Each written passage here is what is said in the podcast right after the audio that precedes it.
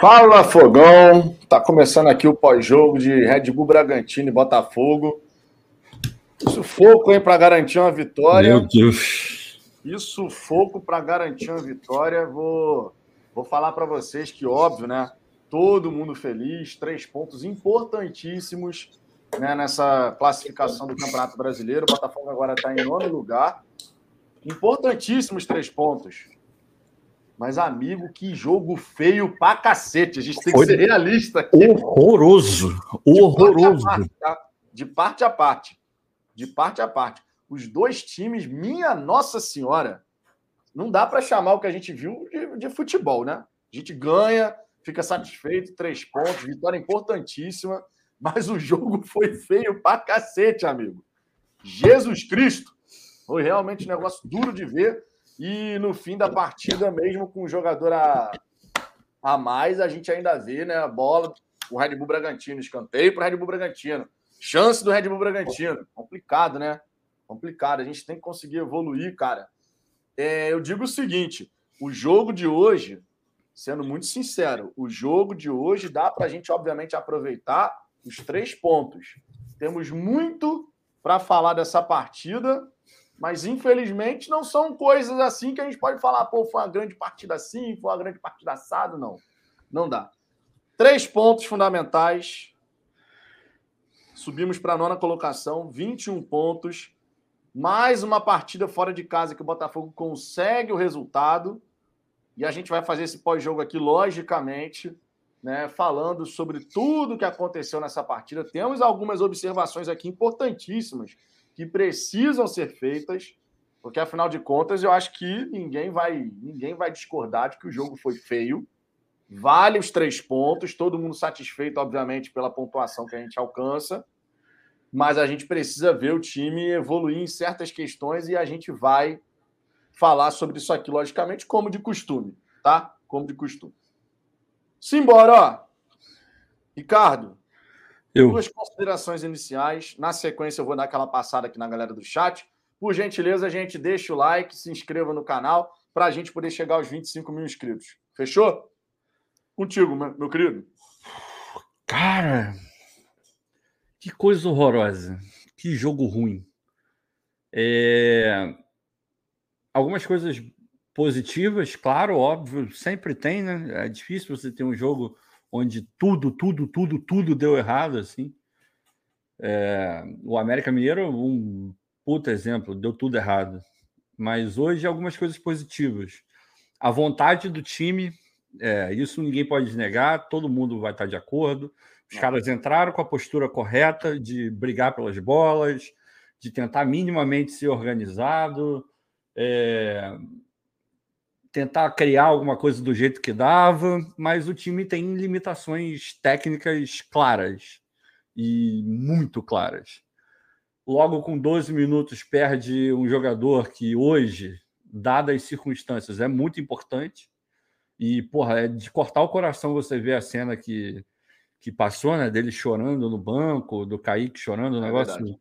É, ali tinha zero dor, cara. Aquele choro era um choro de pô, justo agora que eu renovei o contrato, estou pegando o meu espaço no time. Ah, não, nitidamente, nitidamente. Não tinha nada de dor ali. A dor era. É uma coisa muito maior era, ali. Era, era outra coisa, não tinha nada a ver com isso, mas. Enfim. E a gente vai do jeito que, que consegue. O Lucas Fernandes voltou bem, fiquei até surpreso. Lúcido, né, cara? Bastante. Lúcido. Lúcido. Buscando o jogo, tentando minimamente rodar a bola, organizar alguma coisa ali. É, o Vinícius sempre querendo, mas limitações técnicas absurdas. Aquele lance no segundo tempo, tudo bem que ele faz o gol, mas o lance dele, que ele, ele, ele tá com a bola dominada e ele se embanana de um jeito que você olha e fala: Meu filho do céu, o que, que você arrumou aqui, cara? O que, que você fez? Como é que você conseguiu isso? Mas, enfim, é... já falei coisas positivas mas tem, tem algumas coisas negativas que o Castro precisa que, é, resolver para ontem. Vai ter que falar. O Saravia é uma avenida, aquele negócio ali, e quando ele, ele chega atrasado, faz falta toda hora, ele vive no limite ali, e várias vezes ultrapassa esse limite de tomar cartão amarelo. Todo jogo tem um cartão amarelo para esse cara, impressionante. E umas é, é faltas bizarro. bobas, cara. É, falta idiota. Bobas, falta idiota. Bobas. E aí não fica só na conta dele, não. O que o Botafogo. Porra, vamos lá. Você sabe que tem dificuldade com bola levantada na área. Toda e qualquer bola levantada na área é um Deus nos acuda, é 50, porra, 60% de chance de tomar o gol. 70, 80, dependendo do caso. Porra, que uma das primeiras coisas que você não pode fazer, em hipótese alguma, falta lateral, porque a bola vai vir chuveirada. E o Botafogo abusou de fazer isso. No segundo tempo, irmão, mas abusou, era uma falta atrás da outra. E normalmente é uma falta imbecil, uma falta idiota. Irmão, não dá, cara, não dá. É, não, essa, essas faltinhas assim, ela Porra. pega pra caramba. A gente tem que Não parar. tem como, não tem como. É... Não, pode seguir, pode. Pensei que você tinha terminado. Não, não, e, e, você vai vendo e parece que ninguém se dá conta do que está acontecendo e, pelo amor de Deus, cara. Mas parece é. que os jogadores chamaram a atenção do Sarabia, segundo a repórter de campo. É, é, eu, eu vi um os jogadores desse. chamaram, né? Eu vi um negócio. Os jogadores chamaram Menos a atenção. mal, né? Porque é, é, é, claro, é evidente que tem alguma coisa que esse rapaz, ele joga até direito, mas ele tem um parafuso a menos. É, é nítido isso que ele tem um parafuso a menos. Ele fez as três faltas no segundo tempo ali, totalmente desnecessárias. Não, é, assim. não tem o como. cara tava de costas para ele, não ia dar em nada. Aí ele vai, pum, dá o, dá o rapa no cara, dá o rapa no cara, dá o rapa no cara. Não é. Olha só, e... gente, olha só, gente. Você. Vamos, vamos parar de reclamar da gente estar tá apontando coisas que não foram boas nessa partida. A gente não, vai já falar falei dos dois lados. Já, e a gente vai falar aqui dos positivo. dois lados. A gente vai falar dos dois lados. É. Agora achar que a gente vai fazer um pós-jogo e a gente não. Ah, porque venceu, então a gente não pode falar nada. Venceu, a gente tem que simplesmente dourar a pílula, esquecer o que, que não, não funcionou tão bem assim, o que, que precisa melhorar. A gente não faz pós-jogo assim. Não. Quem está esperando que a gente só vai fazer elogio porque venceu, vai para outro canal. De verdade. Porque aqui a gente tem que chegar e falar o que aconteceu na partida. Pós-jogo é isso. Se vocês estão esperando que porque venceu, a gente não vai apontar aquilo que precisa continuar evoluindo na equipe, desculpa, mas tá no canal errado então. Não é. E, e Pô, gente, eu, não dá para fechar o olho. Não, não o olho. falando do, do, do, lado positivo das coisas. É, e depois a gente vai para o lado negativo. É, você olha para o meio campo do Botafogo, você fica agoniado. O primeiro tempo, principalmente. O segundo tempo virou uma outra coisa, com um jogo muito mais aberto e você acaba circulando mais, perde ganha. Virou um, um jogo, sei lá, acho que foi ainda pior do que foi o primeiro tempo. O, o, o, primeiro tempo foi muito estudado ali, o Botafogo sempre, o Red Bull tentando chegar junto, mas é uma coisa que salta aos olhos, a dificuldade que o Botafogo tem de criar alguma coisa no meio-campo. O, o meio-campo do Botafogo é muito frágil. Falta muita qualidade no meio, no meio campo do Botafogo. É assustador. Não, uma é coisa que me chama a atenção, Ricardo, eu estava até olhando assim a, a estrutura tática do time. Você percebe, obviamente, forma a linha de cinco lá atrás, isso fica bem nítido, a linha Sim. de cinco bem montada lá atrás. Mas no meio de campo, você não consegue perceber aquela linha bem formada. Muitas vezes porque o, o, alguns jogadores eles saem para fazer uma pressão no homem que vai receber a bola, só que normalmente é uma pressão tardia. Não, e aí você é vê nitidamente né? que as nossas, o as nossas sai... peças elas ficam assim. Exato, porque não é coordenado. Exato. Quando o movimento, nesse sentido, não é, não é coordenado, a gente vê que, que dá os espaços. Quando, na verdade, é aquela história. Você vai pressionar mais acima ou você vai jogar mais com a linha mais baixa mesmo? Porque se, se a ideia é você jogar com a linha mais baixa, tu não precisa nem fazer essas pressões ali mais acima. Porque o cara que está lá atrás, no campo de defesa ainda, de lá ele não vai fazer nada, se você estiver bem montado. Ele está longe do nosso gol. Só que aí a gente vê nitidamente que os, os movimentos eles são assim, ó, de, por exemplo, tinha um lance que o, o, o Hugo subiu um pouquinho, ao invés de estar lá atrás, ele subiu um pouquinho. Aí o cara recebia a bola. Quando o cara recebia a bola, você viu o Hugo querendo fazer um movimento de ir para cima do cara. Só que com uma distância muito grande. É o, é o que eu falo aqui de pressão tardia. Se você faz a pressão tardia, o adversário adora a pressão tardia, porque tu dá todo o espaço do mundo pro cara. Claro, tu tá claro. vindo em velocidade na direção dele, que fica mais fácil ainda dele tirar a bola de você, né? De você sair da jogada. Então, esses detalhezinhos a gente precisa se atentar. E ainda tem um outro ponto também. Você via direto, por exemplo, na primeira etapa, isso mais na primeira etapa, que o Botafogo. Não que na segunda etapa não tenha acontecido, mas na primeira etapa aconteceu bastante. O Botafogo com seis, sete jogadores no campo defensivo ainda. Aí o gatito chutava lá para frente. Meu irmão, virava ping-pong. Cara, é, é, é, porque isso é uma regra básica. Eu acho que tem até num livro que tu leu do, do Guardiola ali falando sobre isso. Se eu não me engano, é do Guardiola. Que ele fala assim: se você tá apertado, se você vai ter que jogar a bola para frente, o ideal é que seu time não esteja todo lá atrás. Não, ele, ele não fala que você sair. não pode, você não pode fazer chutar uma bola por chutar. Mesmo nesse tipo de situação, você tem que procurar fazer alguma coisa efetiva com a bola. E, porra, o, o caralho, meu irmão, por isso que eu falei do meio-campo. O mais flagrante para mim é o meio-campo. O meio-campo ele não consegue sustentar o jogo do Botafogo. A quantidade de lançamento que a gente viu da linha de três para frente, um absurdo. Mas é muito, mas é muito lançamento. É muito lançamento.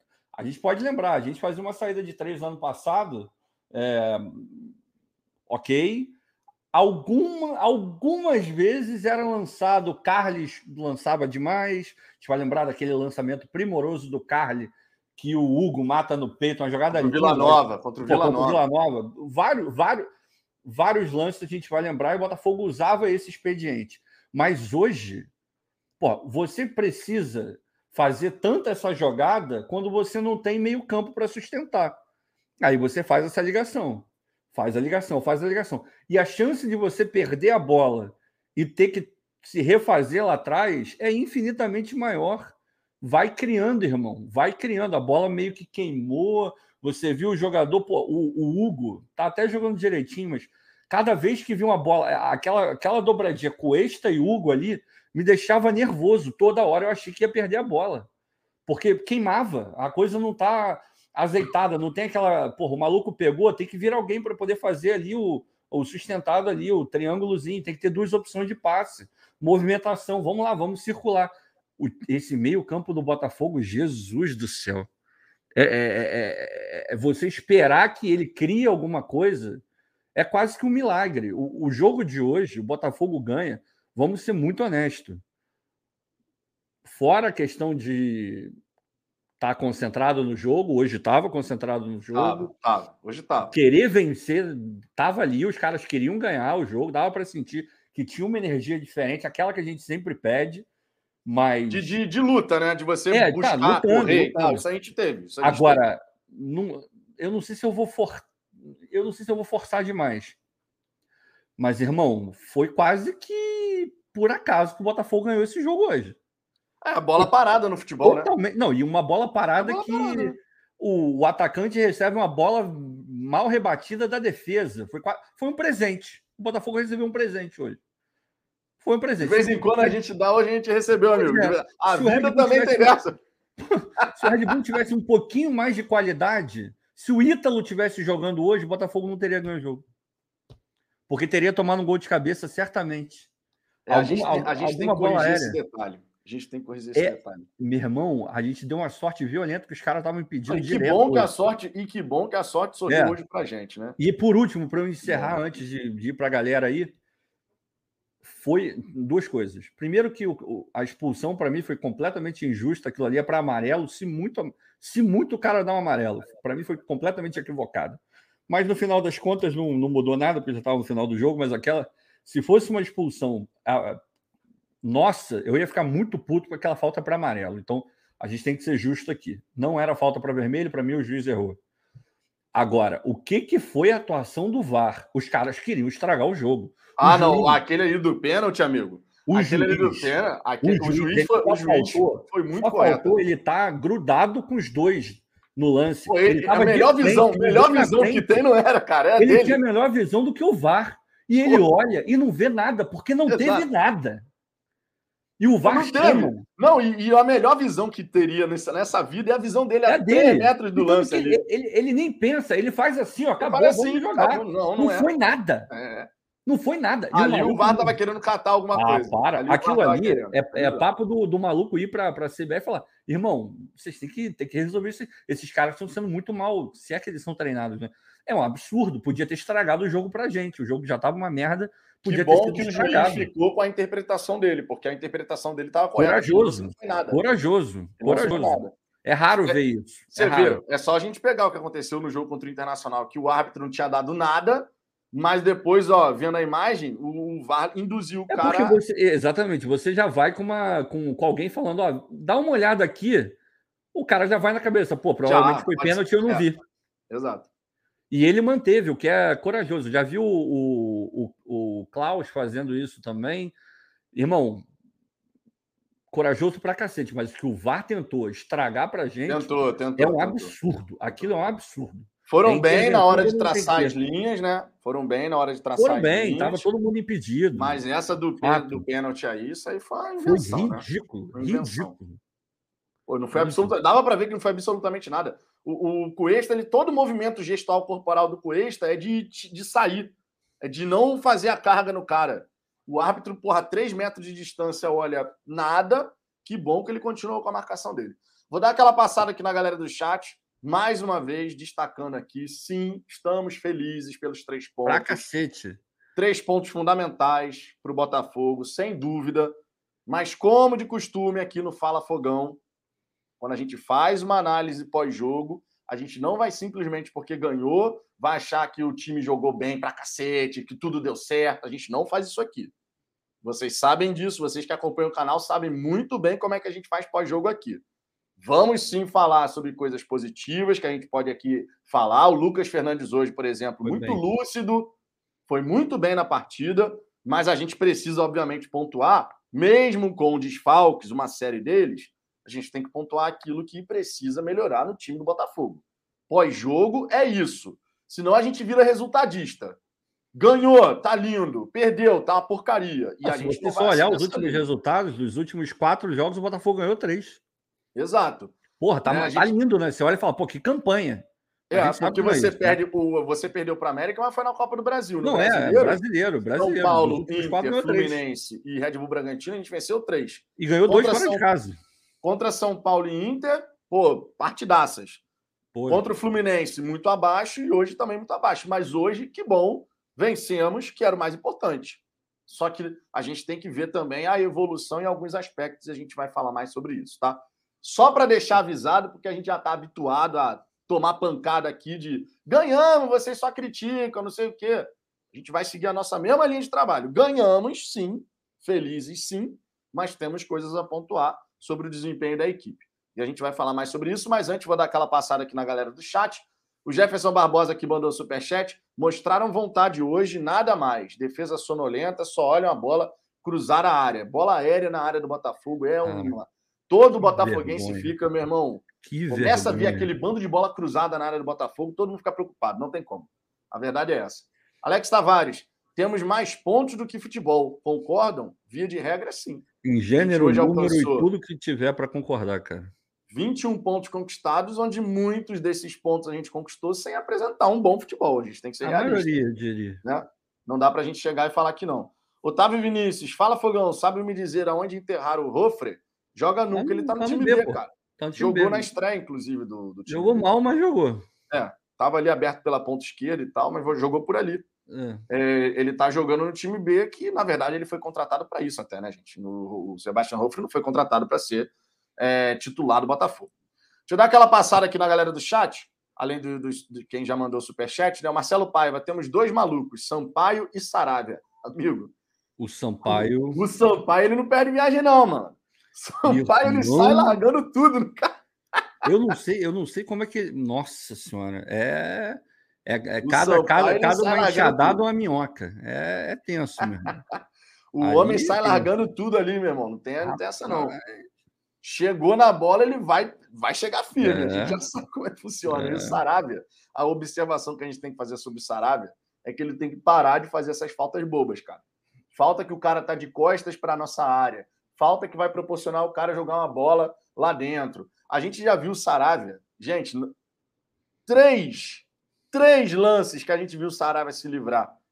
Contra o São Paulo, ele dá um empurrão no Caleri dentro da área. Era pênalti. A arbitragem não chamou, mas aquilo ali poderia ser facilmente pênalti. dado um pênalti. Se o VAR chama o árbitro para ver, provavelmente o árbitro ia apontar a marca da cal. Foi pênalti. Contra o Inter, ele faz o pênalti no Wanderson, mas teve um impedimento que salvou. E hoje ele faz uma falta besta, que na sequência gera um gol de falta, mas ainda bem estava impedido. Foram três lances já que a gente viu o Saravia se livrar de ter feito uma cagada, que eram totalmente evitáveis as situações. Totalmente evitáveis. A de hoje, então, amigo, a jogada estava morta ali, estava sob controle ali, sabe? E o Gatito também, irmão. Aquela saída do gol do, do Arthur. Ah, não. Aquela, é, a gente fala, o Gatito não sai nunca. Quando irmão, sai. Salvaram de novo. Assim como salvaram ele lá contra o Inter também, porque nada me tira da cabeça que ele fura e a bola passa por baixo das pernas dele e, já ia tomando um frangaço. Irmão, cara, essas duas coisas. Bola aérea, o, o Castro tem que resolver e o Gatito tem que trabalhar essa saída de bola, porque hoje Teve uma no primeiro tempo, na pequena área, cara. Porra, pequena área. Uma bola cruzada na pequena área do escanteio. Eu, eu até falei no grupo, eu falei, meu irmão, na pequena área. E o gatinho tava fincado embaixo da trave. Não dá, não dá. Tudo bem que a bola que ele sai no Arthur ali, pô, nada a ver sair naquela bola. Não, mas nada a ver. Ele, ele, ele, ele praticamente falou, o, irmão, se você jogar por cima, vai, vai entrar. Seria muito. Só não seria gol realmente se o cara fizesse uma cagada muito grande porque o Gatito ele facilitou a vida, ele não teve nem a dúvida. Pô, carrego mais ou já chuto daqui? O Gatito resolveu por ele, joga por cima, que é a única coisa que você tem para fazer. E fez o gol. É, Nossa, coisa a partir do momento que o Gatito sai com a bola quicando é, assim, só tinha irmão, aquilo. É só aquilo que tem para fazer mesmo. É, Alex Tavares, que chute foi aquele do Daniel, o momento do jogo. Pô, cara, aquela ali. Ia quando, ele, golaço. quando ele pega na bola, eu, eu, você sente que o cara pegou bem na bola. Tu fala assim, meu irmão, entra desgraça. Só que a bola não teve caimento assim, ela não vai caindo rápido, né? Ela demora para ir caindo, é. infelizmente. Seria um golaço ali. Carlos Augusto, quem foi o jogador do Botafogo que cabeceou a bola para dentro do próprio gol no último lance do jogo? Cabeceou a bola para dentro do próprio gol no último lance do jogo? Não vi, não, cara. Essa daí, eu confesso a você que eu não O jogo que eu vi, o Botafogo ganhou, não teve gol contra, não. É, essa daí eu confesso que eu não observei, não. Rodrigo Santos, Castro, ninguém aguenta mais. Cara, ele vai continuar. Já falei isso aqui inúmeras vezes. Ele vai continuar. Vai. A minha esperança é que com a chegada de alguns jogadores no segundo, nessa segunda janela, a gente pode, possa ver o time Botafogo de fato dar uma avançada. Porque consistência tática, hoje a gente viu luta, viu entrega, viu os jogadores ali acertando mais do que errando taticamente, mas ainda vimos a repetição de alguns elementos de jogo que vem acontecendo em outras partidas. Isso, por exemplo, do Botafogo, tá com muito jogador lá atrás, aí chuta lá para frente, perde a primeira bola e não tem nem como brigar pela segunda porque ainda está lá atrás, isso não é novidade. Outra questão que a gente pode observar que vem acontecendo ao longo dos jogos do Botafogo. E aí, não é só uma questão do Castro, tá? Questão dos próprios atletas.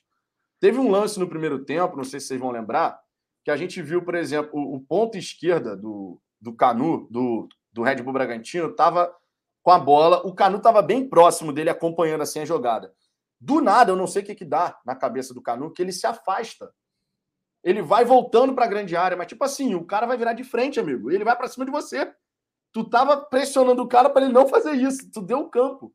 E isso acontece em algumas oportunidades. Não sei se vocês já repararam isso. Mas isso é, é, falta de entendimento. Para ele não tem ninguém atrás. Aí o cara vai, ele vai vindo é porque tá mal coordenado. Se ele soubesse que, beleza, eu tenho que marcar aqui e para trás, não é problema meu, alguém vai resolver. Ele fica parado ali e tira o espaço do cara. Só que, e tem outra também, às vezes pode ser o movimento natural do cara. Zagueiro normalmente vai andando para trás mesmo. O cara vê alguém de frente, ele vai andando para trás. É, normalmente é assim, mas tá errado. Não deveria, mas tá errado. É, essa parte é algo que tem que melhorar na, na, na orientação dos atletas. Agora, vou destacar aqui o comentário do Alex Tavares, ó. O Alex Tavares fala, hoje teve bastante falta tática. Gostei. Inclusive, teve mais cartões. Teve. Eu ia destacar isso aqui também. Eu, eu, mais cedo, na live do almoço, eu falei: o Botafogo não faz muita falta tática. Eu até citei não. o documentário do Tottenham, onde o Mourinho ele elogia os jogadores. O Tottenham perde a partida, mas jogou bem. Uhum. Perdeu o jogo, o Mourinho fala: você jogou bem, você jogou bem, você também fez uma grande partida. O time jogou bem.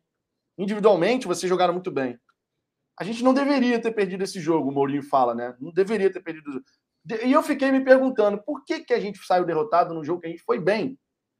Eu falei, porque vocês são bonzinhos demais. Enquanto outro time parava a gente na hora de a gente tentar sair, vocês deixavam o time jogar. E eu, falei, eu mencionei isso na hora do almoço, e hoje a gente viu um time no dentro de campo mais ligado nessa questão. O Matheus fez falta tática.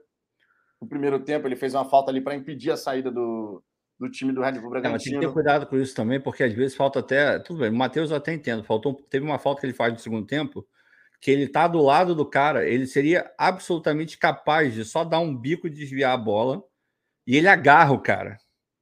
É, é, o, é o feeling de. Ele poderia ter tirado a bola uh, com o pé. Ele não precisaria nem ter feito a falta. Mas é, como deve estar na mesmo, né? Deve, é, aí entra o que você está falando. Deve ter orientação. Num lance desse, faz a falta. Só que nem sempre você precisa fazer a falta. Na verdade, você tem que falar, você tem que matar a jogada. E matar a jogada, primeira opção é sempre na bola. Não deu, você faz a falta.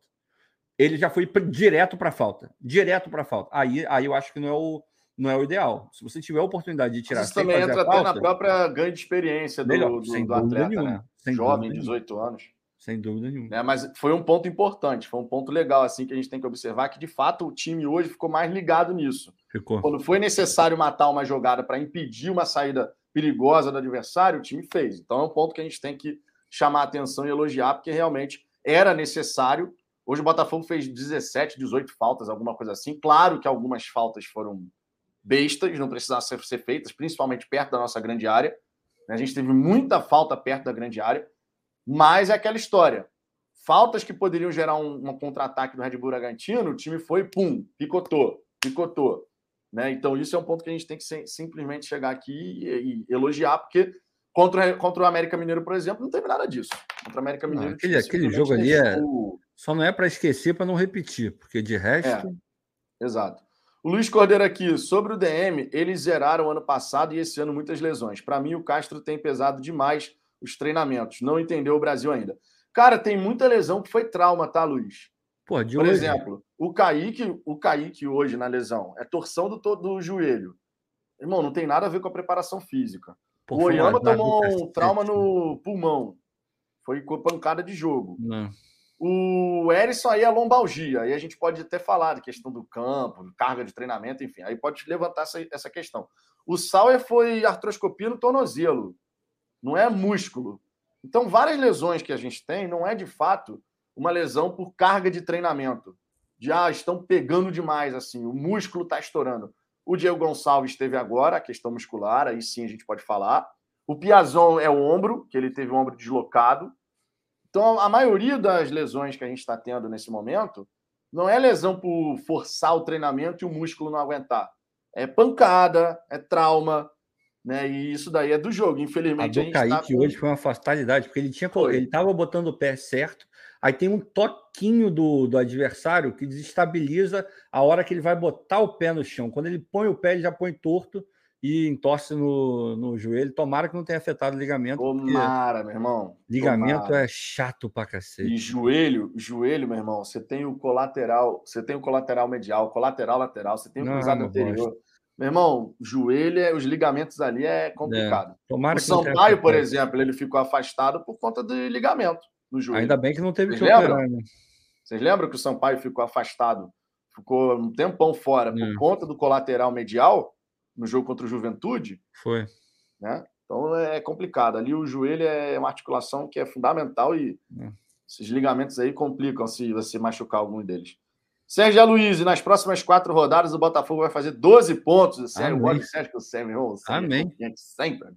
Sérgio não tem essa, não. Tá dando Trazer certo, outros comentários camisa, aqui. Pô. Hã? Tá dando certo, tá ganhando até a camisa. É, pô, exatamente, amigo. Ganhou até a camisa aqui. O Jefferson Matos. Sejamos realistas, Gatito está dando muito susto. Tá. É, hoje ele deu, hoje ele deu susto na bola que foi o gol anulado, né? Bem anulado, né? Inclusive, os gols foram bem anulados. Esse é um ponto importante. É, mas o Gatito nessa questão de não sair, quando saiu hoje, escolheu errado a hora de sair, que foi na jogada do Arthur. Que bom que estava impedido, mas alguns pontinhos aí o Gatito Embaixo da trave ele tá indo bem. Hoje ele pega uma bola. Ele pegou uma bola difícil ali. Hein? Difícil, meia altura ali, mas muito forte em cima dele ali. Foi uma bola complicada. Como de assim. costume, o é. Gatito, via de regra, embaixo da trave, ele fazendo as defesas, ele vai é, bem. Ele vai bem. A gente pega em relação ao Gatito por conta dessa questão de saídas e tudo mais, né? Marcelo Paiva, tem como jogar contra o América fora de casa? Cara, da última vez não deu muito certo, não. É melhor não, a gente jogar não. em casa mesmo. Melhor jogar em casa mesmo. Deixa quieto. Michael Faria, ganhamos. Que esses três pontos não nos engane. Time sem criatividade, sem entrosamento, Totalmente. bando em campo. Cadê o técnico? Desfalque não pode ser muleta para falta de treino. Cara, em relação à figura do Castro hoje, eu quero chamar a atenção para um detalhe, que é no segundo tempo, quando o time já estava exausto, nitidamente exausto, e você vê que não tem uma confiança, de repente, dele no banco. O Vinícius porque o time morto. já estava pregado, meu irmão. O Vinícius estava pregado. Morto. Isso ficou, isso na minha opinião ficou bem evidente assim. Você vê que o time já estava esgotado. É. E ele não coloca, porque de repente ele olha para o vou botar quem? Ele só foi mexer, sei lá, com 36 do. É, 37, foi mais pro final, ele colocou alguma o rapaz coisa no lugar assim. do Matheus. Outra parada. Né? Foi alguma coisa assim. Então, cara, eu sinceramente, sinceramente, eu, eu, isso me chamou a atenção, assim, essa de repente falta de confiança que ele demonstrou no, no banco para poder mexer com o time já esgotado, né? É um ponto importante aqui. É, mas aí tem outra também, né, cara? Aí, eu não quero defender o Castro, não, tá? Sei que vão me, me acusar disso. Se tiver que defender, eu vou defender, mas não é o caso agora. Estou só analisando mesmo. De repente, o cara quis dar. Porra, sabe aquela coisa de, de dar rodagem e fazer os caras entenderem, de criar conjunto na marra, de. Talvez foi isso, cara, porque fisicamente era nítido que tava, os caras estavam esgotados, assim, era nítido, nítido, nítido. O, o Vinícius, o, o, rapaz não conseguia, aquela bola, a gente sacaneia, foi patético, ridículo e tal, mas aquilo ali é, é claramente cansaço físico e psicológico também. É, não teve a coordenação entre o, o sistema nervoso central e as pernas. Ficou desencontrado, foi para um ah, lado, é, para o outro e, e, cai. Aquilo ali é nítido de cansaço. O cara estava é. esgotado. A ele mente e o corpo já estão já estão discordando. Já, já, o cara não sabe, ele não consegue. Ele dá o estímulo, mas não é o estímulo que ele quer e vai para o lugar errado e nada se encontra. E o que, que acontece? Ele cai. Ele literalmente ele desaba. Aquilo ali é falta de coordenação por cansaço. Totalmente. Exato. Pedro Henrique, Gatito foi monstruoso contra o Inter e Flamengo, pô. Goleiro que ganha jogo. Mas ninguém tá falando que não, Pedro. Não, ele é um puta goleiro, mas para sair do gol é uma tragédia, é. bola aérea ele não ajuda. Gente, qual é o problema de chegar e falar uma coisa óbvia do Gatito? Ninguém tá falando que o Gatito é mau goleiro. Ele é um Debaixo goleiro. da trave, o Gatito vira e mexe, como de costume, Já ele resolve. várias Hoje, vezes. inclusive, ele fez uma defesaça no cara que vem trazendo a bola por dentro, assim, chuta forte, e ele faz a belíssima de uma defesa. Por que, que a gente estaria de Ah, ele, brincadeira ele, em falou- falar ele que. que tá falando com a galera do chat. Ah, tá, não, porque, pô, óbvio que a gente não vai chegar e detonar o Gatito. Não, o Gatito, Gatito, ele é um grande goleiro. Ele só tem esse detalhe de não sair na bola aérea, E que realmente é uma, não, é uma parte que a gente não pode contar com o goleiro. querendo ou não, da mesma forma que ele já salvou a gente, a gente já tomou gol de derrota por conta dele também, pela falta de não sair do gol. Nada me tira da cabeça, tudo bem, aquele jogo foi ridículo, mas aquele jogo contra o Goiás, porra, o gol do Pedro Raul, ele poderia ter minimamente, quer dizer, um dos gols, né? Ele poderia minimamente ter atrapalhado, e o cara não atrapalha, ele fica tra- Foi o travado primeiro, se eu não me engano. Oi? Ele fez aquela curva alta da- do cruzamento do Felipe É, Bastos. do. Foi do, do Bastos. Bastos, é. Ele poderia ter saído, claramente poderia ter saído. No último jogo, teve bola que ele poderia ter saído. No último jogo contra o América Mineiro. Mas não o, é goleiro, dele, o goleiro da América sai em duas, três bolas que tiveram idênticas na nossa área e a bola cruzou. Não tinha ninguém para tirar. É foda. Exato. É, Agora, obviamente, obviamente, a gente tem que sempre enaltecer o goleiro. Gatito, embaixo da trave, de Goleiraço. forma goleiraça, amigo. Top, Goleiraço, top não tem nem 5, talvez top, sei lá, top 3 aí do, do Campeonato Brasileiro. É difícil você, embaixo do, do gol ali, pensar em goleiros muito melhores que esse. Você vai pensar no Everton do, do Palmeiras. Hum, Debaixo da trave é difícil de você o realmente. Tadeu, quando tá inspirado, difícil fazer gol nele. É. É, Porra, cara. O Santos, que hoje está no Flamengo e que estava no Atlético Paranaense, ele Eu também é um gosto goleiro. dele. Eu acho, Não? ele, eu acho ele inseguro demais. E falhou no último jogo, clamorosamente. O goleiro do, do Santos é muito bom. E- esse é um cara que o É Botafogo o João Paulo. O pegar. João Paulo é Esse, esse goleiro é muito bom goleiro, Gosto seguro. muito não é aquele goleiro espetacular que vai fazer aquelas defesas brilhantes, mas é aquele cara que é difícil ser batido, sabe? É um, é- ele hoje, para mim, eu, gosto, eu gostava muito do Tadeu, mas é, o Tadeu tem algumas coisas que me deixam, sabe? Eu, esse negócio de fazer muita cera, isso eu, eu fico meio puto. Mas o goleiro do Santos é muito bom goleiro, muito bom goleiro. É, o, João Paulo é realmente muito ele é bom é goleiro, eu gosto bom. muito também. Muito e bom. é um, um, goleiro jovem, né? É, muito bom. Cara. Assim, para você ter no elenco um gatito experiente, um goleiro mais jovem para uma temporada de repente seguinte, o Santos está precisando de grana, né? A gente, o que faziam com a gente, a gente tem que fazer com os outros, minha gente. De, vir aqui e pegar qualquer trocado. O Botafogo, se quiser hoje, né? A gente espera que queira, tem capacidade de chegar e fazer isso. Tá precisando de grana? Então toma aqui, ó. 20 milhões de reais, pega o cara. Porque hum. é, um, é um bom goleiro e é um cara que tem futuro. Aí. Eu gosto dele. O cara do Atlético Paranense, até esse último jogo, agarrou pra cacete, mas eu só reparei dele um jogo, então não dá nem para falar. O cara, o, o do Bento. Santos, o é João Paulo, já vi vários jogos dele. É muito bom goleiro. É. Muito bom. E um goleiro de futuro, né? É, Olhando mais para frente e tal. José Luciano, uma coisa que me chamou a atenção hoje, o Botafogo matou muito contra-ataque, não à toa, fez 19 fatos. Sim, a gente estava falando aqui, é, José, sobre a questão da falta tática, algo que o Botafogo, de fato, ele melhorou nesse jogo, né? Em alguns momentos ali, vendo que poderia gerar um contra-ataque perigoso, quebra, né? Faz aquele jogo picado. Isso é importante, cara, isso faz parte. Mais cedo, inclusive, Ricardo, eu lembrei daquela semifinal da Copa do Brasil 2017 contra o Flamengo, que a gente jogava muito no contra-ataque. E naquele jogo, o Flamengo matou todos os nossos contra-ataques, só um que não, que foi quando o Roger escapa pelo lado, o Guilherme está na área logo no começo do jogo e a gente consegue fazer, mas o Guilherme não faz aquele gol. Infelizmente, até hoje eu lamento aquela cabeçada. Era o Guilherme. Né? Era o Guilherme. É. Aquele jogo foi tudo errado. É, é, coisas, cara, aquele lance do gol nunca mais vai acontecer. Nunca mais aconteceu na vida. O Berrio nunca mais jogou na vida dele. Exato. É, coisa. Aquele drible fantasma do cacete. É. Mas o, aquele jogo foi um exemplo. O que, qual era a nossa arma? Contra-ataque. O que, que o Flamengo fez? Picou o jogo inteiro. Não deixava a gente sair no contra-ataque. Quando o Botafogo tentava, falta. Tentava, falta. É o tempo inteiro. Quem tem que coibir, logicamente, é o árbitro, né? De dar maré. E é bom tal, ficar atento, porque a gente vai ter um jogo aí de Copa do Brasil que tá com cheirinho disso também. Ah, é. Isso aí o América Mineiro não vai querer ter jogo. Né? O América Mineiro vai jogar realmente para tentar, e, e, aí cabe ao Botafogo, obviamente, fazer né, um, um bom jogo, mas vamos Sim. por partes. Agora a gente tem o próximo desafio, é o Cuiabá, pelo Campeonato Brasileiro. Cuiabá. O Rodrigo Santos, 100 milhões a multa do goleiro do Santos. É, mas sabe como é que é aquela história, né? 100 uhum. milhões, mas no fim das contas tá precisando de dinheiro para pagar salário, tá atrasado, não sei o quê, aí daqui a pouco vê, tem que vender, né? É, Orlando Cavalcante, vai meu like aí, mas esse time é feio que dá dó, horroroso, não dá para ser mais feio. Isso é Série B automático. Cara, eu continuo com a minha opinião. Não acho que a gente vai brigar para não cair. O Botafogo, nesse momento, ele está precisamente fazendo o campeonato no primeiro turno, que eu já tinha falado aqui, antes de começar o Campeonato Brasileiro. Eu falava aqui: se o Botafogo fizer o primeiro turno para terminar ali a primeira etapa do campeonato, nono, décimo lugar, dependendo dos reforços que chegarem, a gente pode pensar em dar uma arrancada, conseguir posições mais acima. Hoje o Botafogo é nono colocado com 21 pontos conquistados. É, o problema Por é o futebol, falar né? nisso, a gente tem que melhorar o futebol. O futebol não é de nono colocado, não. Por falar nisso, vale aqui, inclusive, a gente colocar a classificação do Campeonato Brasileiro para a galera poder dar uma olhadinha, né? Vai se criando os blocos, né? 15 rodada finalizada, você vai tendo ali os blocos.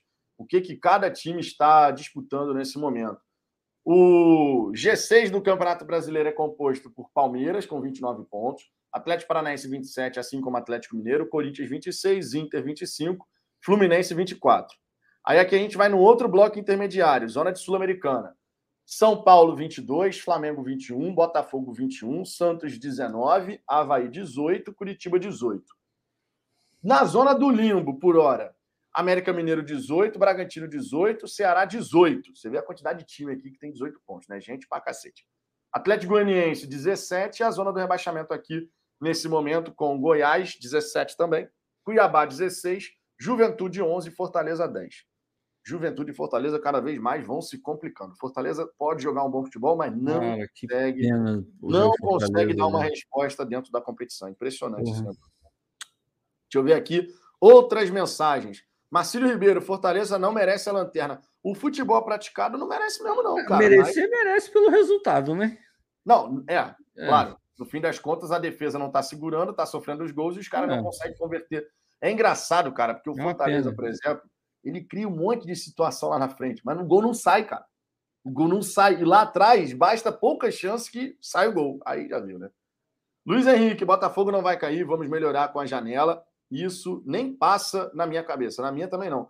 Sobre isso, Ricardo, sobre essa questão, eu ainda vejo muito torcedor preocupado com essa situação. Ah, o Botafogo vai brigar para não cair, porque o time está fraco, não sei o quê. Qual é a sua visão? Na minha visão, a gente não briga para não cair. Acho que a gente vai fazer um campeonato para ficar ali, meio de tabela. Se dependendo dos reforços, a gente pode almejar um sétimo lugar, um sexto lugar no fim do campeonato, alguma coisa assim, dependendo Cara, do encaixe dos reforços. Eu não acho que vai cair. Mas se o futebol, a qualidade do futebol continuar essa qualidade que a gente vê aí, a gente vai viver flertando. Vai ser o campeonato inteiro flertando. Vai ser aquele campeonato de. Porra, caraca, tô no sufoco, tô no sufoco, tô no sufoco. Aí você vai, ganha uma, duas, aí dá uma respirada. Aí depois, porra, perde. Aí empata o próximo. O futebol que o Botafogo apresenta não dá é, para a gente a confiança de que, ah, não, com certeza a gente não vai cair. A gente não, essa luta não é nossa. O futebol não dá. O resultado em algum momento também não estava dando, mas voltou a dar. Nos últimos quatro a gente ganha três. É, esse é um ponto importante. É, é aquele Nos últimos cinco, né? Se a gente fizer não, um é, retrato lá, nos últimos pois cinco é. vencemos três. Perdemos duas, vencemos três. É, eu tô falando só do brasileiro, né? No, não, não, estou falando do próprio brasileiro. No ah, tá, brasileiro, tá, os últimos tá, cinco, a gente perdeu duas e venceu três. É isso aí, é verdade. Teve outro, outra derrota lá contra o Palmeiras. É, o futebol não dá. Cara, o futebol do Botafogo não dá confiança nenhuma. Nenhuma. Nenhuma. É, é, não, é, muito... não, é uma, não é um futebol que você, antes de começar o jogo, você fala assim: não, tô tranquilo. É. O Botafogo vai ganhar. Não, não, não tem essa. E é muito por, pelo aquele negócio, a gente não sabe qual Botafogo que vai entrar. E aí eu não tô falando de escalação. Estou falando de, de competir, de se, o, se os caras estão afim de competir hoje ou não. Hoje eles entraram a fim de competir. No último jogo, tudo bem, Copa do Brasil e tal, não entraram a fim de competir. Então a gente não sabe. Tá precisando, se tiver um pouco mais de consistência, se conseguir manter o espírito, essa semi-organização que teve, vai, semi, fraca, mas teve, melhorou um pouco. Se conseguir manter isso, é capaz de não brigar. Agora, eu não consigo hoje cravar, não, não tem chance, o Botafogo não vai ser rebaixado. Não consigo. Depende da segunda janela, o que, que vai vir, o que, que não vai. Se o Castro vai realmente conseguir fazer um, um feijão com arroz temperado. Hoje ele está conseguindo fazer um feijão com arroz para não morrer de fome. A verdade é essa. Agora, daqui a pouco, de repente, a gente consegue olhar, pô, hoje eu comi bem. Hoje a gente está só comendo, fica só feliz de não estar tá com a barriga vazia. De repente, daqui a pouco a gente vai aproveitar um pouco mais a comida. É o que eu espero. E a segunda janela está aí para a gente conseguir fazer isso. Agora, eu não consigo. Hoje eu não consigo cravar, não. O futebol é muito pobre, muito pobre, muito pobre. E o campeonato, e o campeonato é extremamente competitivo. Da mesma forma que a gente ganhou duas que a gente nem sonhava em ganhar, é, três, vai. Hoje também, enfim, a gente estava mais confiante hoje, mas da mesma forma a gente pode perder um jogo que a gente está, porra, é isso aí, a gente vai ganhar. Contra o Havaí eu estava confiante para cacete que o Botafogo ia ganhar do Havaí, no entanto a gente vai e perde para o Havaí. Então, difícil. É, que infelizmente a gente não consegue ainda ter essa segurança na não consistência tem. do jogo da equipe, não né? Tem. Do tipo assim, meu irmão, por exemplo, ah, o próximo jogo, eu tenho confiança como torcedor, eu, Vitor, tenho confiança de que a gente pode chegar lá e vencer, assim como acreditava que a gente podia vencer hoje. Mas é a minha confiança. Sabe aquela confiança de torcedor assim, de eu sempre vou torcer para vencer? Então, não é uma coisa que chega assim que eu falo assim, não.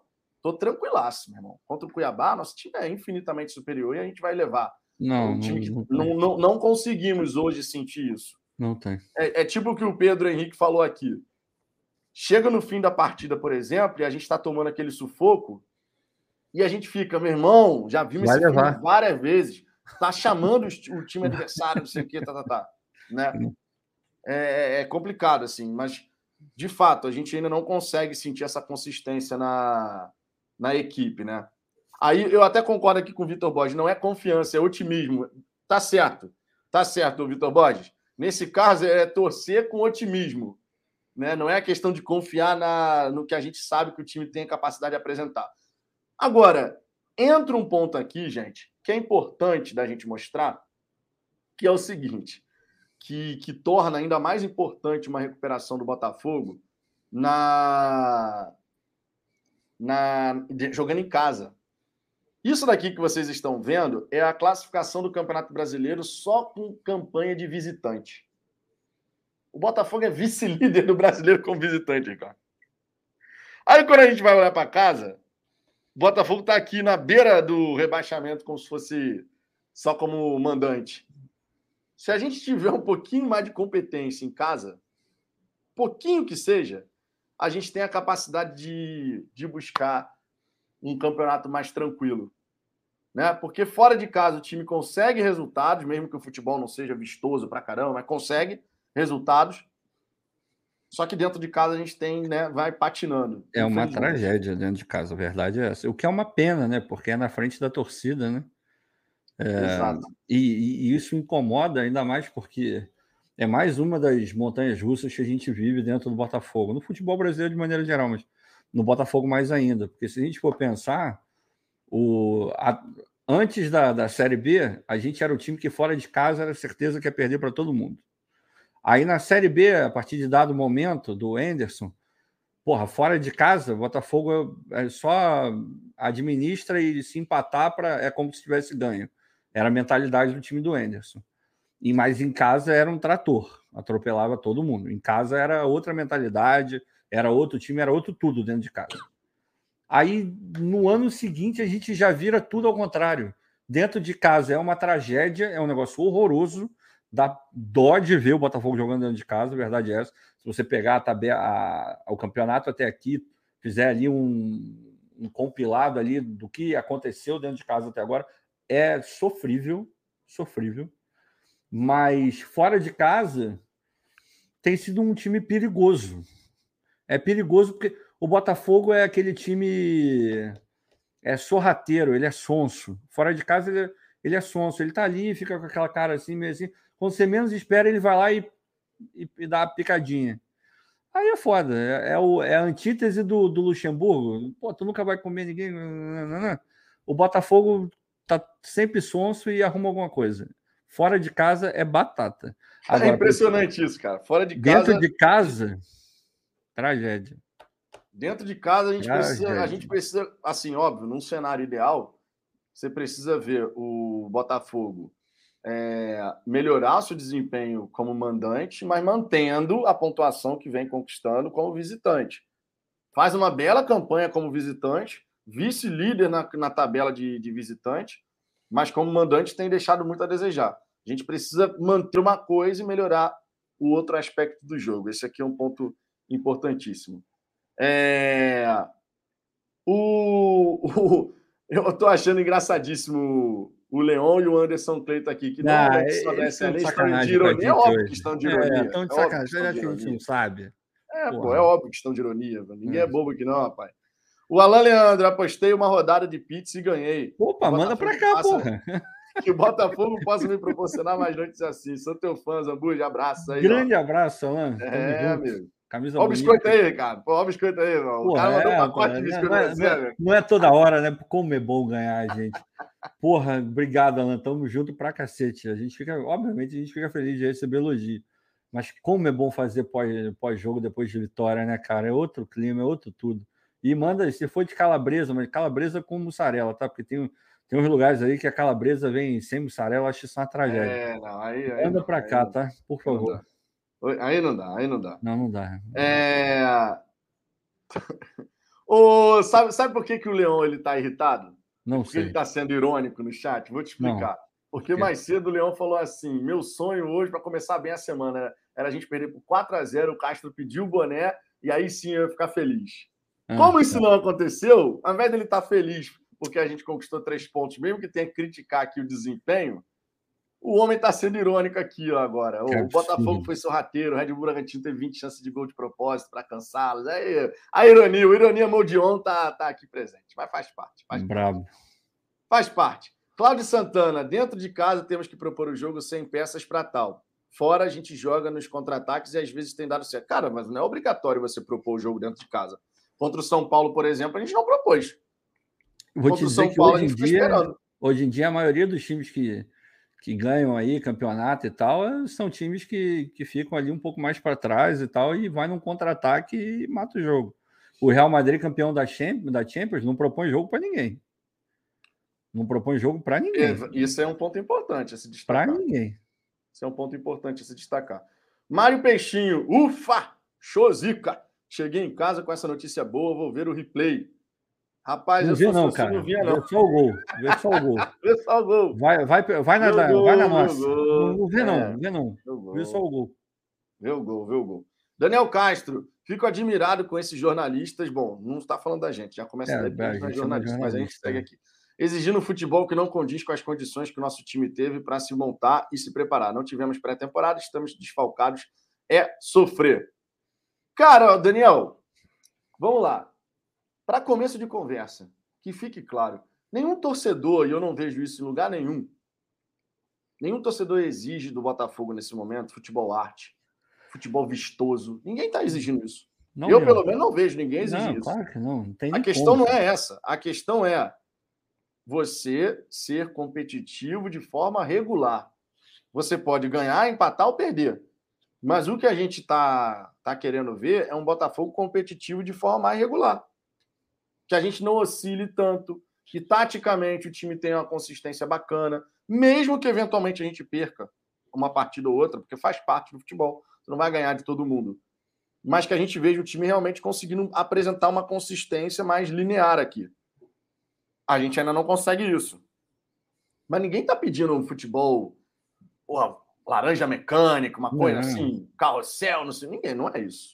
Não é isso. Ninguém, não, ninguém tá. Não tem, não tem material humano, não tem estrutura, não tem nada é. para oferecer isso.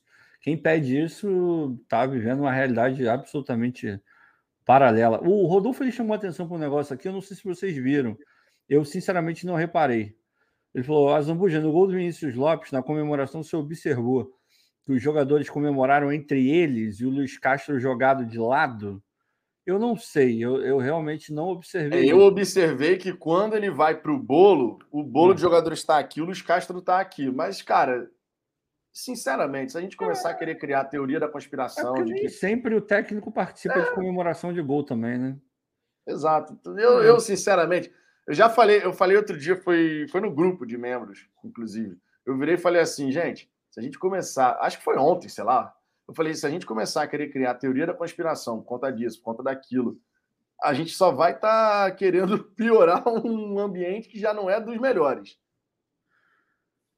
Gente, é. não vamos tentar achar pelo em ovo, não.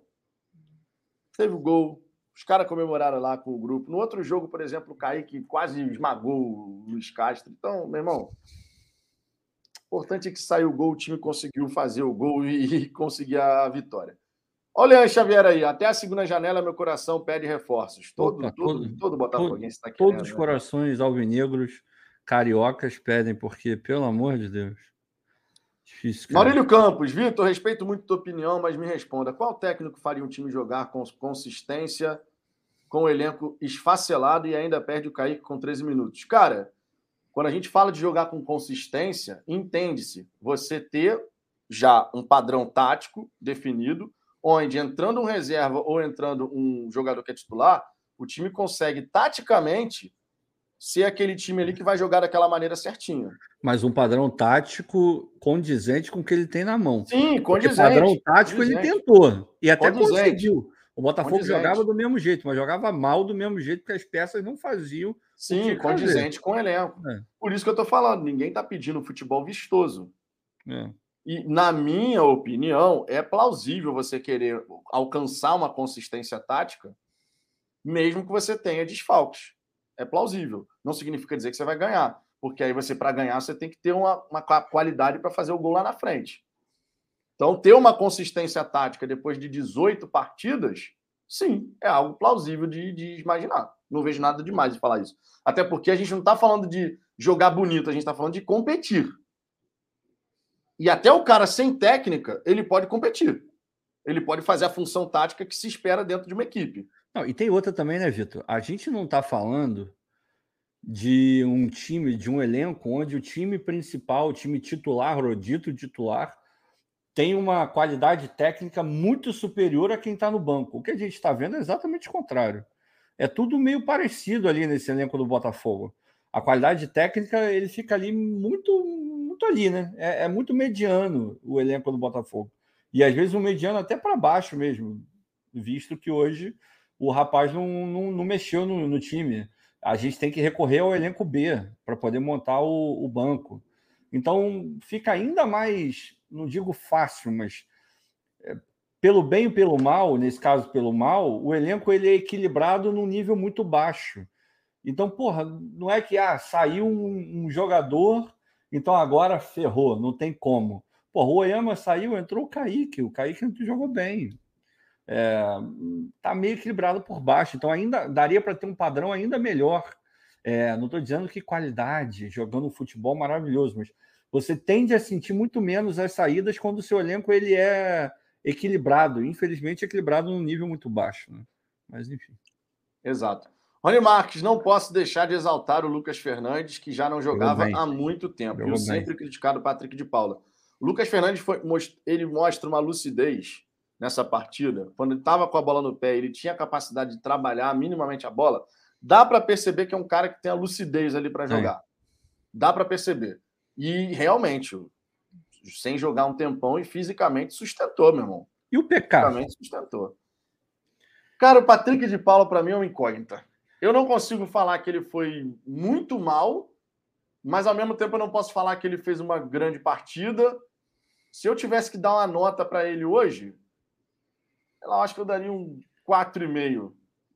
Um 4,5 ali. Eu, eu acho que ele está melhor do que estava, mas ainda falta muita coisa. Ainda está melhorando, mas é uma melhora muito, mas muito, mas muito lenta. Em alguns momentos hoje, claramente ele poderia simplesmente ter tocado a bola e dar seguimento à jogada, ele quis arrastar e perder a bola. E isso eu fico, porra, puto com o jogador quando faz isso. Ainda mais no momento em que você está sendo pressionado, você não pode devolver a bola para o teu adversário, você tem que ficar com a bola para estancar a pressão. E ele tentava arrancada e nitidamente ele tinha opção de passe melhor, ele prendia a bola, via o Red Bull, roubava a bola. Então faltou isso, assim, tá, tá lento, tá lento. Mas perto do que ele estava apresentando, melhorou. melhorou. Aí, de repente, para ele poder de fato alcançar o nível, é fazer o que o Castro está fazendo agora. Deixa é. o cara aí jogando, é. mantém o cara na equipe para ele poder tentar chegar acho nesse que hoje Acho que hoje um 6 para ele, estava de bom tamanho. Não, não consigo chegar nessa nota para ele. Eu, hoje, não. consigo, eu consigo chegar a um 6 para ele. Vamos ver. É... Washington Arruda, boa noite, Vitor e Ricardo, mesmo com limitações táticas, principalmente defensivas. Ao menos hoje o time fez faltas táticas para conter os contra-ataques. Rolou. De fato. A gente falou isso daqui. É, Vitor Borges, meio-campo sobrecarregado. PK fez uma boa partida. Cara, eu não consigo enxergar essa partida assim do nível que vocês estão vendo de repente talvez o meu nível de exigência em relação ao PK esteja mais elevado, sei lá. Eu vejo assim, não consigo dizer que ele foi mal para cacete, mas também não consigo dizer que ele foi bem. Por isso que eu fiquei aqui é, no meio do caminho. Ok, vai. Foi ok, porra. Então, ok, ok. Ok, não foi bem, mas foi ok. Sei lá, um 6 para ele tá de bom tamanho. Se você pegar 6 e você pegar a minha nota, você vai ficar no meio do caminho, uma média ali é. 5,25, alguma coisa assim. Pode ser. É... Márcio Rodrigo, Vitão Ricardo, eu acho que o Castro tem que jogar só com dois zagueiros, pois com três não corta uma bola. Meio campo, os dois Lucas, né, o Piazão e o Fernandes.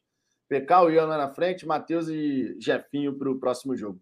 É a gente que agora não, não vai contar além do Kaique, né? Imagino, né? Torção é, não vai ter joelho, Kaique. dificilmente. E o Vinícius Lopes está suspenso também. É, o Saravia está suspenso mais... ou não? Hum, não lembro agora. Ele tomou, pô, todo jogo ele toma amarelo, porra. É, não lembro. Sinceramente, não lembro. É, eu sei que a gente não vai contar com o Vinícius Lopes, então a gente fica na dúvida. Quem é que vai jogar, né? Quem é que vai jogar?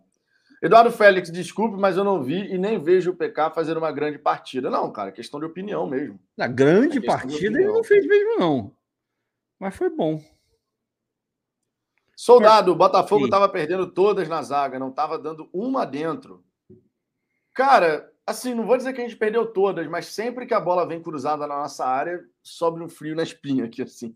De Deus, longe, hoje o Cuesta foi o melhor zagueiro que a gente teve. Não, o Cuesta hoje realmente. De longe, foi uma hoje. boa partida do Cuesta. Agora, o Sampaio, melhor do que o jogo contra o América, estava um pouco mais bem alocado ali, entendendo um pouco o jogo, mas aquele negócio, é, de novo, cada enxadada é uma minhoca. Ali é, também fica na, na beirolinha do cartão sempre, de uma falta na, na frente da área, é complicado. E o Saraiva está suspenso aqui. O Sérgio Luiz disse que ele tomou foi, terceiro. Foi o que eu falei, foi o que eu, a minha, o meu sentimento é que ele estava suspenso também. É, eu não sei o que, que o, o, o, Castro vai montar nessa, nessa. Enfim, lateral vai entrar o Borges, não tem que inventar. É. Agora, ali na direita, se o Piazon tiver, mas tomara que ainda não tenha nada no STJD e ele esteja é, preparado fisicamente para jogar, coloca o Piazon. Se bem que ele estava jogando mais pela esquerda, mas originalmente ele joga pela direita, né? Então acho que não vai ser nenhum absurdo imaginar que ele pode entrar.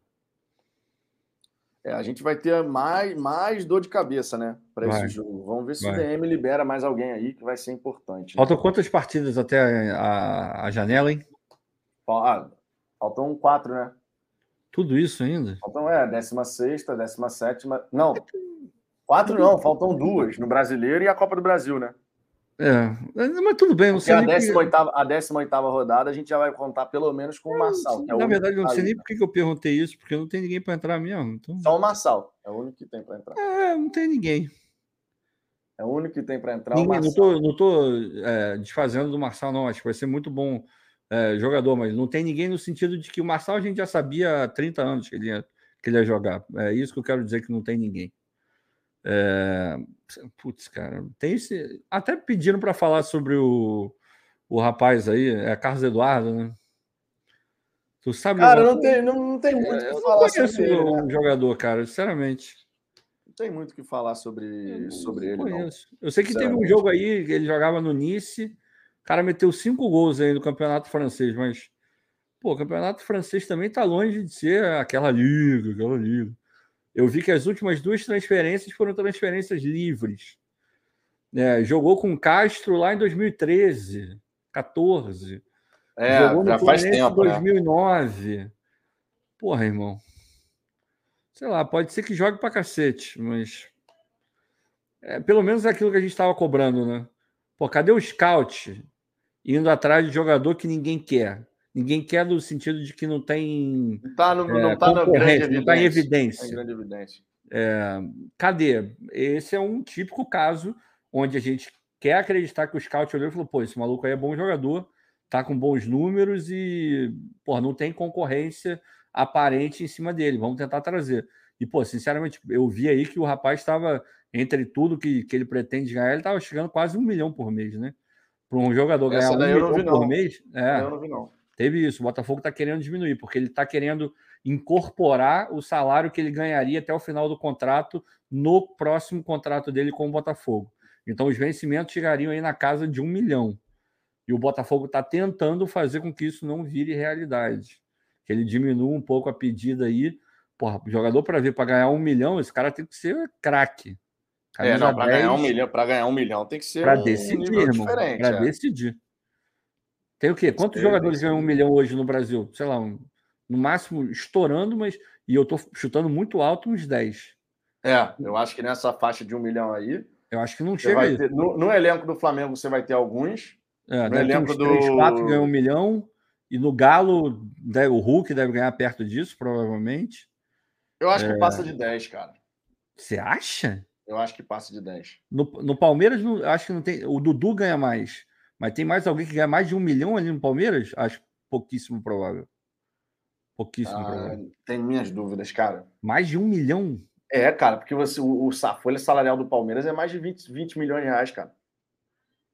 Porra, profissional. Cara, eu, eu, eu não... Se estão pagando mais de um milhão para muita gente ali, esquisito. Esquisito. É. Ah, no, no, no, aí que tá, é. Eu tinha esquecido. Falou do Jô, eu lembrei do Corinthians. No Corinthians deve ter muita gente ganhando mais de um milhão ali. É. Que a é folha salarial do Corinthians é gigante. Renato Augusto. Renato Augusto, William. Paulinho. É, Paulinho deve estar. Tá, não, Paulinho acho que não chegava a ganhar um milhão, não. Enfim, vai, sei lá, por volta de 10, deve ser por volta de 10. Não deve ter muito mais do que isso. De qualquer maneira, um cara para ganhar um milhão, esse Não, ele tem que ser diferente. Tem que ser diferente. Diferente. Diferente. diferente. diferente. E não sei se é o caso, né? É, JC aqui, um milhão para o Castro para jogar desse jeito, ganhamos na sorte. Era melhor deixar o Anderson, que odeio, pelo menos meus dólares vieram. É, amigo, o JC que é o homem dos galgos aí, amigo. E hoje. É, vamos o JC, eu gosto muito de você, cara, mas deixa o Anderson para lá, o cara deixa eu subir o Bahia aí, tá tudo certo. Não, é, tá, tá lá atrás, tá lá atrás. Vamos já olhar para frente, já foi, vamos olhar para frente, olhar para frente. Eu concordo. Um milhão para treinar o time desse jeito aí, eu acho muito. Não, não. Hoje o custo-benefício é aquilo que a gente fala, né? O custo-benefício de um cara que trabalha no Botafogo, ele é ruim ou ele é bom? Depende do que ele entrega. Não, hoje, hoje dá para falar que é ruim. Hoje é ruim. Hoje Porque é ruim. O campo é ruim em termos de. A gente não está lá no dia a dia para ver o que, que ele está dando pitaco ou não em termos de estrutura do próximo CT, que também era um trabalho dele de, de estruturar o clube e a base e tal. De repente, nisso, ele está super trabalhando no projeto, não no, no efetivo, porque efetivamente não tem rigorosamente nada, infelizmente. Mas no campo, treinando, o que a gente tem visto, futebol, está ganhando muito mais do que está dando de, de, de, de, resultado em termos qualitativos, não em termos de ponto. Em ponto está indo até relativamente bem. É, é, é aquilo que a gente fala. O custo-benefício de um profissional vai depender do resultado que ele está entregando. Pois o é. Hulk, por exemplo. O Hulk, ele é um cara que você fala, pô, o custo-benefício do Hulk é maravilhoso. o Hulk é fora da. Porque ele te entrega resultado, te entrega gol, te entrega assistência, te entrega gols decisivos, partidas decisivas. Tudo bem que ah, perdeu é... lá o pênalti na Libertadores no ano fora passado curva, também. Fora da mas, enfim. Olha o que ele já fora deu pro, pro Atlético Mineiro. No mesmo jogo, aquela jogada que ele faz ali, irmão, não é qualquer um que faz, não. O cara dá um drible da vaca, só ele e o rapaz do América Mineiro. Não tem mais ninguém no Brasil para fazer. É, aquilo ali é realmente Porra. sensacional. O JC, obrigado, amigos, me entenderam. Tamo claro, junto. claro, tamo junto. É, simbora aqui, ó. VIP Cara Oficina. Deixa eu ver aqui. Ganhamos três pontos, sim, mas futebol horrível. Sei Muito lá. Ruim. Não vemos evolução, como também não temos jogadores para cobrar resultado do técnico. Cara, essa história de não termos jogador para cobrar resultado do técnico, e eu não vou nessa linha, não, cara. Eu, eu, vocês que acompanham o canal mais tempo vão lembrar de algumas coisas que eu falei aqui em outros momentos do, do Botafogo. Não esse ano. Vamos pegar lá 2021, um chamusca, por exemplo. Quando você, quando você, como treinador, só consegue tirar algo da equipe de acordo com o talento individual que você tem, você é um bom treinador, taticamente falando, ou você é um cara que depende muito das individualidades para o seu resultado aparecer? Que são coisas diferentes. Eu posso ter bons jogadores que decidem jogos para mim, mas taticamente, de repente, eu não sou um bom treinador. Só que Renato eu consigo Gaúcho. ali. É, o Renato Gaúcho. Taticamente, o Renato Gaúcho não é um bom treinador. Não. Mas ele consegue, através da, dos jogadores ali, talento individual dos times que ele trabalha, o resultado vai aparecendo. Mas é um treinador que taticamente você fala, nossa, o cara sabe muito. Não é. Ah, é fraco. É fraco. Não é. Né? Então, assim, existe essa diferença. Um treinador, se, ele, se o resultado desse treinador ele só está pautado porque ele tem jogadores talentosos à disposição, são as individualidades que estão entregando resultados muitas vezes. Não é uma jogada bem trabalhada, é uma individualidade. O cara que dá um drible desconcertante e acha uma jogada improvável então, essa história de que o, a gente, para ver. Pô, talvez não seja o melhor exemplo, mas vocês vão entender o que eu quero dizer. Aquela partida entre Chelsea e Barcelona, qual era o time mais talentoso? O Barcelona. Não tinha nem discussão. O Chelsea conseguiu eliminar, mas quem tinha mais talento era o Barcelona. Mas o, o treinador, qual foi o treinador na época? Do... Era o Mourinho. Era o Mourinho. O Mourinho armou o Chelsea taticamente ali, que foi uma montagem tática perfeita. Pô, o que o Eto'o pra... jogou naquele jogo foi um absurdo. E ele fez uma montagem perfeita para poder conseguir superar um adversário que era tecnicamente superior. Ou seja, ele fez um bom, um bom trabalho, mesmo não tendo o time mais talentoso em campo.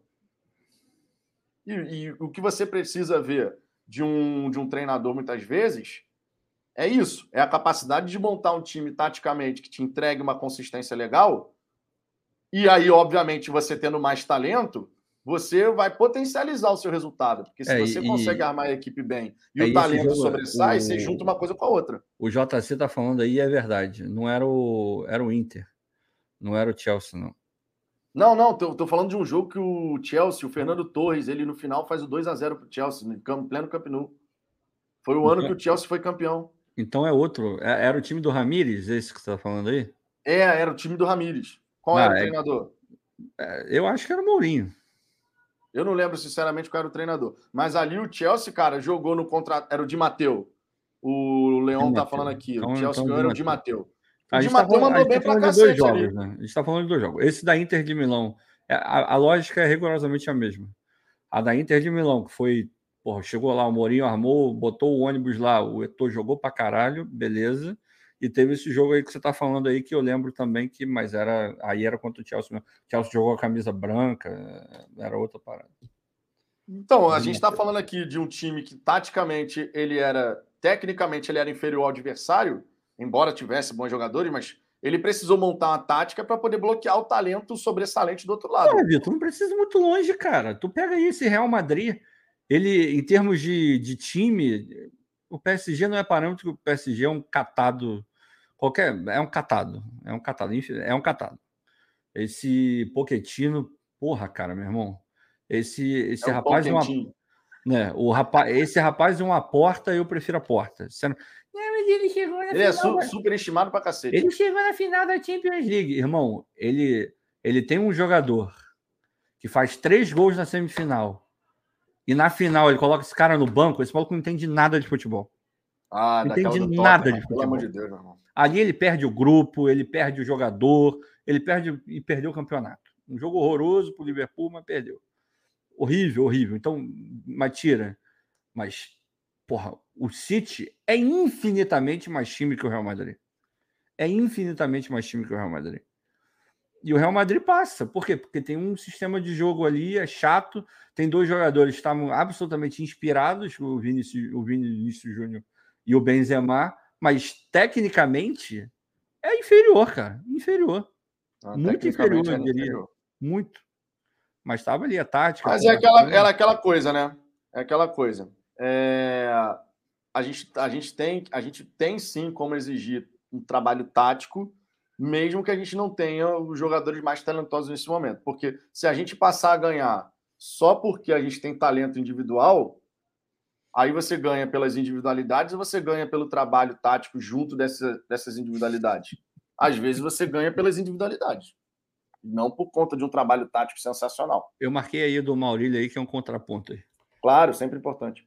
Maurílio Campos, respeitosamente, vocês estão sendo incoerentes. Temos 12 desfalques, mais ou menos, e o Castro perdeu todos os possíveis titulares do ataque. E mudou, inclusive, o esquema tático. Não repete o time.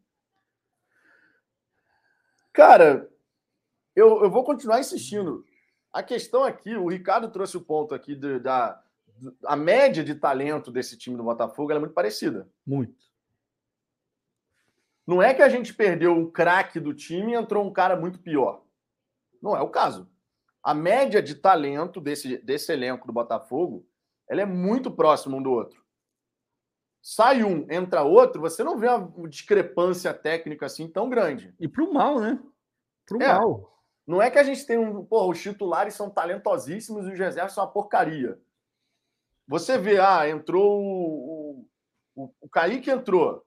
Antes quem estava jogando era o Oyama. Existe uma diferença técnica tão grande assim de um para o outro? Ah, nesse caso aí, nesse caso específico, tecnicamente sim, o Oyama é muito mais jogador do que o Kaique. aí a gente já vai gerar o um debate aqui. Não, não, não. A gente já vai gerar o debate. Desculpa, Vitor, não tem não, debate. Eu tô, eu tô o falando... é muito mais jogador do que o Kaique, tecnicamente. Eu tô falando no chat. Ah, não, tudo bem. Tecnicamente ele é muito mais jogador. Agora, em termos de... Obviamente o Kaique tem coisas melhores do que o... O Kaique ele é muito mais dinâmico, o Kaique ele, ele entrega muito mais vontade, o Kaique ele ocupa os espaços numa velocidade muito maior do que o Oyama. Agora, com a bola no pé, tecnicamente, para fazer um lançamento, para rodar uma bola, porra, o, Oyama é mais jogador. Cara. Exatamente. É, deixa eu ver aqui. A gente tem, a gente, a, a gente tem, ô Maurílio, a gente tem a seguinte: a média de talento do elenco do Botafogo, por não ser uma coisa tão discrepante assim, de você olhar para um, olhar para outro e falar isso aqui é maravilhoso, é, é. isso aqui é uma porcaria, é, mesmo com desfalques, você, consegue, você deveria ver, né, depois de 18 jogos, esse é um ponto também que vale destacar, a gente está falando já de 18 jogos, a gente não está falando de uma semana de trabalho, a gente está falando de 18 partidas já disputadas. Taticamente, era para a gente já ver uma consistência tática mais interessante. É. Ah, mudou o esquema tático, mudou o jeito de jogar. Beleza, ele teve que mudar o jeito de jogar. Demorou, tá? Mas eu acredito que a gente tem que reconhecer aqui que depois de 18 partidas, inclusive a gente já fez até uma, uma enquete aqui com a galera do chat ao longo da semana. Ah, quantas partidas vocês esperavam que a gente encontrasse uma tal consistência? A galera falou, a maioria falou entre 10 e 20 sendo assim bem abrangente, entre 10 e 20, né? Então, é, não dá para simplesmente a gente ignorar. Não dá para simplesmente a gente ignorar. É... O Paulo Augusto, Ricardo, já reparou que ninguém respeita o Botafogo em campo? Todo time, todos mesmo, até de Série C, joga se impondo em cima da gente? É uma vergonha. Como é que é? Desculpa, eu não pude prestar atenção. Todo time se impõe para cima do Botafogo. Mesmo time de Série ah, C quer jogar contra o, o, Botafogo. Não sei, acho que de maneira geral o, o futebol brasileiro ele tá meio assim, né? Eu acho que ninguém respeita muito ninguém, não. Exceto algumas coisas, assim. Você vai pegar, sei lá, os caras que são fora da curva. Você vai pegar o Palmeiras. Claro que todo mundo vai jogar um pouco mais, né? Caraca, o Palmeiras está do outro lado, o time dos caras é muito bom. Agora, tirando esses três aí, nem o Flamengo hoje em dia mete tanto medo quanto metia um tempo atrás. É muito questão de futebol, do elenco, do que está jogando. Esse Botafogo aí, realmente, qualquer time que jogar contra o Botafogo vai querer jogar, vai ter a ilusão de que vai jogar de igual para igual e muitas das vezes vai acabar jogando de igual para igual mesmo. Agora, é, acho que é, é o tipo de coisa, cara, que você muda, não digo rapidamente, mas facilmente Basta você contratar jogadores com nível melhor e treinar. Automaticamente vão te respeitar. Não tem, não tem muito, muito por onde para onde correr, não. É coisa natural mesmo. VIP Cara Oficina, Fogão ganhou. tá feliz o VIP Cara aqui. Tá correto, tá, tá correto. feliz, tá feliz. O Luiz Cordeiro aqui, ó, trazendo uma estatística pra gente. Dei uma pesquisada aqui, ano passado eram oito jogadores acima de um milhão. Esse ano não entrou nenhum nessa casa que lembre. Mas o esse ano, não foi esse ano que teve a contratação do Paulinho, por exemplo? É, mas eu acho que o Paulinho não ganhou um milhão, cara. Será que não? Não, não deve ganhar, não. Paulinho já veio mais para lá do que para cá. Duvido que tenha tá ganhando um milhão. O Davi Luiz chegou quando? Foi ano passado, né? Ah, ele jogou a final da, da Libertadores, esquece. É, foi ano passado. Já tava aí. Acho que o último grande jogador grande jogador em termos de grana que chegou assim, acho que foi o. Acho que foi o Davi Luiz. Não teve nenhum outro grande jogador que tenha entrado no futebol brasileiro para ganhar muito dinheiro. Acho que foi ele o último. É, é, não consigo ver. Tá falando do Nacho. O Nacho talvez ganhe por aí. O Nath é craque, joga muita bola. Talvez ganhe. É, no Flamengo você tem alguns, né? Não, o Flamengo tem, tem porra, o Arrascaeta ganha mais Cebolinha, de um milhão. por exemplo. Cebolinha vai, Cebolinha... vai ganhar mais de um milhão, vai. O Bruno Henrique deve ganhar mais de um milhão. O Davi Luiz Arrascaeta. Mais, mais de um milhão. O Arrascaeta. O Gabigol ganha mais de um milhão. O Everton Ribeiro deve estar muito próximo disso. É, acho que é por aí, cara. É, no, no Flamengo tem muito jogador com um milhão. No Corinthians tem alguns. No Palmeiras, eu acho que o Palmeiras não é tanto a questão de. Você vai ter, eu acho que de um milhão, acho que o Dudu deve ganhar. O Dudu ganha mais de um milhão. Não, o Dudu ganha mais de dois, é, Não, tudo bem. Então vale por dois.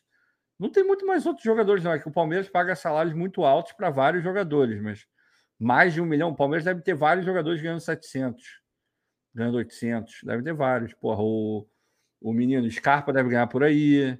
O aquele o, o, cara lá que veio do, do Bahia. Putz, esqueci o camisa. Zé Rafael. O Zé Rafael deve ganhar, sei lá, uns 500, 600 também. É, o Veiga deve estar perto desse 1 milhão, se não estiver ganhando 1 milhão ainda. Então tem muito jogador. Pô, o Navarro, que é o Navarro, ganha 300, 400 conto. 350, se não me engano. É. Então o problema é esse: eles pagam muita grana para muito jogador. Não, é, não tem muito jogador ganhando mais de um milhão. Rafael Veiga, como o Sérgio está falando, com certeza. O Rony deve estar tá ganhando aí nos 700, por aí também. Ah, eu acho que o Rony hoje em dia já deve estar tá próximo de um milhão, cara. O que é um absurdo, convenhamos. Ah, o cara entrega resultado, ele vai exigir um salário maior, né? Não, tudo bem, ele pode exigir o que ele quiser, mas o Rony não é jogador para ganhar mais de um milhão, pelo amor de ah, Deus. O Luiz Adriano, o Carlos Augusto aqui lembrando, o Luiz Adriano ganhava mais de um milhão. No... Também nunca foi, não era um jogador para ganhar mais de um milhão, na minha opinião. É, certos salários são meio bizarros, né? Não, ô Vitor, para ganhar um milhão de reais, o cara tem que ser uma sumidade. O cara tem que resolver para você um jogo sim e o outro também. Pelo amor de Deus. É, não, é um jogador, é um jogador diferente, né? Ah, um jogador diferente. Um milhão. Daniel Senna voltando aqui a ser a ser membro Grande do canal. Daniel. Obrigado pela moral, Daniel. Tamo junto. É...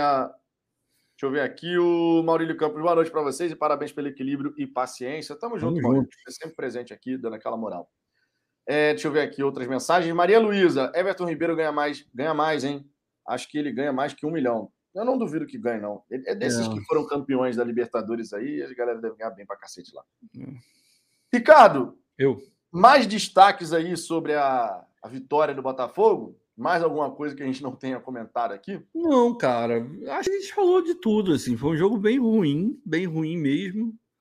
Mas é aquele negócio. A gente falava, são é, no pré-jogo. São os dois próximos jogos são contra times que estão muito perto da gente na tabela. Se a gente ganha, a gente consegue abrir, o que é muito importante.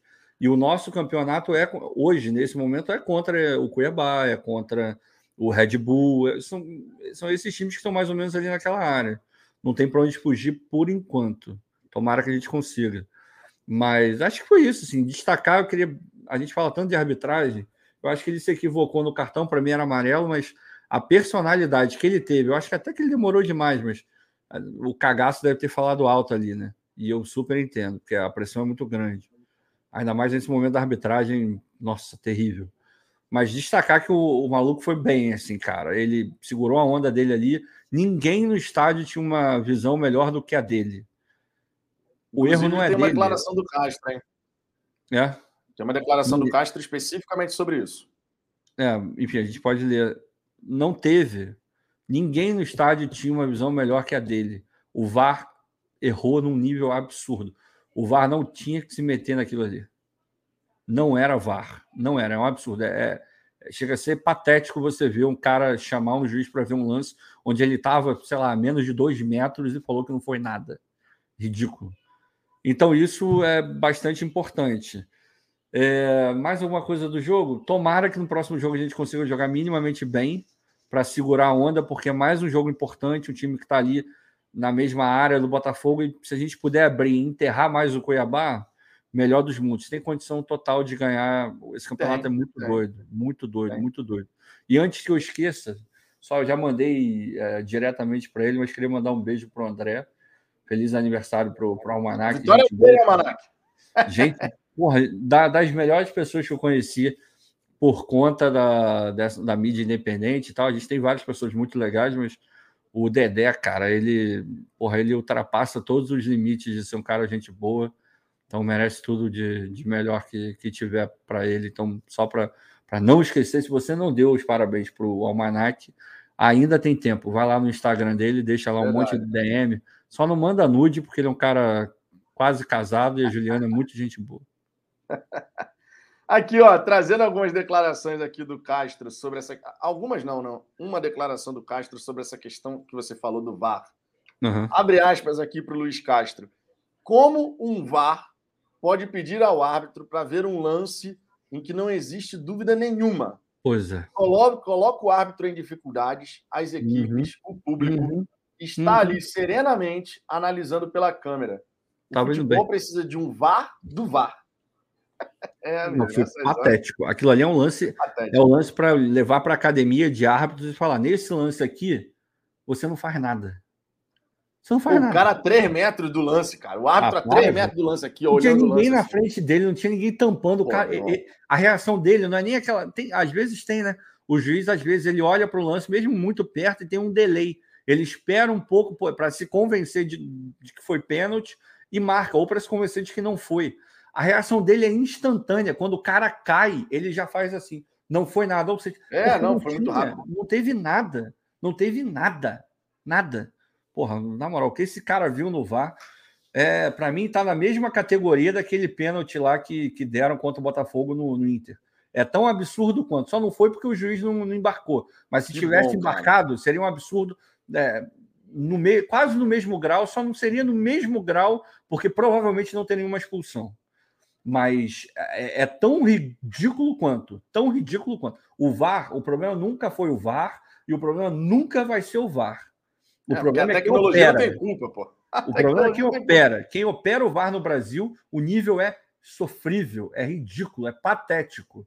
E, porra, e tem umas coisas também, eu não vou nem, nem, nem me alongar muito. Eu vi hoje aí o cara da, da central do apito falando que se o árbitro tivesse visto, tinha que ter expulsado o Gabigol, porque ele comemorou um gol. Ah, para com isso, meu irmão. Aí, aí os caras estão perdendo a linha. Estão perdendo a linha, perdendo a linha, perdendo. O corporativismo, ele tem que ter. A gente entende que existe, mas ele chega num nível no Brasil que é patético, é ridículo. Ridículo. É, tá bizarro mesmo. Tá bizarro. O Jorge Araújo destacando aqui que esse mês ele completa um ano como membro aqui no Fala Fogão. Glorioso Jorgeão, meu irmão. Chegou com o vulgo bebê. Ou vulgo bebê, né? Bebê. É o bebê maravilhoso. Bebê. Carlos Augusto, a bola na mão do Hugo, vocês acharam pênalti? Não. Não, não foi, não foi pênalti. Não foi também, porque ele, ele bate na bola, a bola bate no corpo do adversário e o movimento dele ali, cara, é o mais natural. Ele não dá tapa na bola, ele não faz nenhum movimento. Ele poderia ter feito pênalti porque ele tenta agarrar o cara e não consegue, escorrega e acaba que meio que bate, desvia na mão dele, mas nada marcado, segue o jogo. Não, nada marcado, tá correto ali. É, Evilásio Reis, boa noite, Vitor. Obrigado pela verdade, compromisso sério mesmo. Vocês levam a informação. Obrigado. Tamo junto, cara. Obrigado aí pela moral, pelo carinho também. É, deixa eu ver aqui. Vitor Viga, vamos terminar em sexto, sétimo nesse turno. Amém. Tomara, tomara mesmo. Faltam quatro jogos, né, para terminar o primeiro turno. Doze pontos em disputa. O Botafogo agora encara o Cuiabá. Depois a gente joga contra o Atlético Mineiro. Santos e Atlético Paranaense. Então é um jogo fora, um jogo em casa, um jogo fora, um jogo em casa. Tomara, cara, se o Botafogo fizer de repente nesse primeiro, fechar esse primeiro turno, sei lá, com 26 pontos, 26 pontos, conquistar mais 5 pontos pelo menos aí. Eu não tô nem sendo exigente, hein? Tô falando de, de em 12 conquistar 5. Não tô nem sendo exigente, não. Dá pra gente buscar, cara. Fecha um primeiro turno aí com 26, 27 pontos, quem sabe? Pô, já, já é uma pontuação não, que dá para a gente olhar e falar, pô, beleza, foi um primeiro pelo, tá jogando, pelo tá jogando aí, próximo jogo é Cuiabá, tem como ganhar o, o, Cuiabá, claro que tem como ganhar o Cuiabá. Depois do Cuiabá é quem? É o Atlético Mineiro em casa. Difícil. Jogo difícil, jogo difícil. Perder jogo não difícil. seria seria ruim, mas não é nenhum absurdo você imaginar que você vai perder para o Atlético em casa hoje. Então, beleza. Vai. Desconsidera, vai. Próximo jogo é o Santos, é isso? Aí depois é Santos na Vila. O Santos também oscilando para eu Vi, eu vi, o, o, o, Santos não consegue mais ganhar na Vila de ninguém. Não tá ganhando de ninguém. Pô, eu vi então, Santos e. Cara, eu vi Deportivo Tátira e Santos. Que jogo horroroso. Eu vi Santos e Flamengo. O time do Santos está muito fraco, cara. Não, não, não tava, não, mas alguma coisa ali se perdeu e não tá encaixando. E mesmo esse Flamengo aí, claudicante, ganhou. Não vou dizer que ganhou na hora que quis, mas na hora que sofre o empate, o Dorival fala: Ah, é? Coloca três em campo em dois minutos, os caras viram o jogo. Pô, não pode. Isso é, demonstra uma facilidade uma fragilidade absurda do time contrário. E ainda mais em casa. Os caras perderam, acho que, os últimos três ou quatro jogos em casa. Então dá para fazer jogo duro e dá para ganhar o Santos. Então, beleza, só aí são seis pontos possíveis da gente ganhar. E o outro jogo é o Atlético Paranaense em Atlético casa. Paranaense né? em casa. Aí, irmão, esse time do Atlético é muito perigoso, tá sendo bem treinadinho. É o Filipão, né? A gente conhece, e eles têm valores individuais muito grandes. Eu não me surpreenderia com empate, por exemplo. Então, só aí tô, a gente está falando de 7 pontos. 28 pontos, pelo menos. É. Dá para conseguir, cara. Dá para conseguir. Dá para a gente fechar esse primeiro turno com uma pontuação próximo dos 30. Hum. Dá para a gente chegar próximo dos 30, não é nenhum absurdo, não, cara. Se Porque gente... assim, a gente pode falar do jeito que o Botafogo está jogando? Pode e deve. Mas os outros times que estão ali no bolo com a gente também estão mal, cara. É porque a gente só falou do Botafogo, porque pra gente só interessa o Botafogo hoje. Mas é. a partida do Red Bull também foi muito ruim. Teve. O Botafogo não jogou sozinho, tinha um time do outro lado que jogou mal também. O jogo foi horroroso. Dos dois lados. Feio, é bom feio. que se diga. O jogo foi feio. O, o Botafogo pega dois times que estão lá em cima, Atlético, que é o vice e o terceiro colocado nesse momento. Que é o, o Atlético tem conseguido resultados contra times que estão mais em cima da tabela. Exato. Tem Exato. Isso. E a gente pega dois times que estão também oscilando demais, jogando futebol uhum. ruim, que é o Cuiabá e o Santos. Então, amigo, é possível. Por que não? Por que não? Eu tinha colocado no Twitter, coloquei no Twitter do Fala Fogão assim, dada a configuração, aquilo que eu falei aqui na, na live, eu falei, dada a configuração da tabela, os próximos dois jogos são muito importantes. Se a gente vencer os próximos dois jogos, conseguimos agora a primeira vitória, falta a segunda, a gente chega a 24. 24 pontos. É possível, escrevi assim, é possível, depende da postura do time. Sem dúvida. Aí vencer, pô, mas o que teve de torcedor assim, pô, tá sonhando, piada. Porra, meu irmão, pelo amor de Deus. A Esse campeonato do... brasileiro, ele tá muito aberto para tudo acontecer, cara. Todo mundo pode ganhar de todo mundo. Obviamente, um jogo ou outro é mais difícil, é, porra, difícil projetar é, sei lá, o Cuiabá ganhando do Palmeiras. É difícil, mas pode acontecer numa escala muito menor. Mas nesses times que estão ali jogando o mesmo campeonato que a gente está jogando, qualquer coisa pode acontecer, irmão. Qualquer coisa. Exato, qualquer coisa. exato. Mauro José aqui, 30 pontos no primeiro turno, anota aí. O Mauro diante que dos 12 que restam no primeiro turno, a gente vence 9. Lembrando, por isso, por isso, que entra o ponto que a gente fala aqui, que o ideal era o Botafogo, antes da janela de transferências abrir, a gente já ali os quatro jogadores já garantidos. Por quê? Santos e Atlético Paranaense ainda é jogo do primeiro turno. Hum. E reforços contratados por agora, já regularizados, que já vem treinando, vão poder estar relacionados para essas partidas contra Santos e Atlético Paranaense. É, mas sempre fazendo o contraponto, que eu acho muito importante, é porque a gente fica, beleza, é normal a gente pensar, pô, vem a segunda janela, a gente vai contratar, e a partir dessa janela, os caras têm que jogar o quanto antes, a gente sabe disso mas até para alinhar a expectativa mesmo, não é, não é garantido que os caras que chegarem, assim que entrarem no time, vão super dar certo claro, e acertar. Claro, Tem um claro. tempo ainda. É, é quase, não vai ser como uma nova montagem do elenco, porque não vão chegar 12 jogadores como chegaram na primeira. A gente está falando de, de um número menor de jogadores. Mas ainda assim, é chato falar isso? É.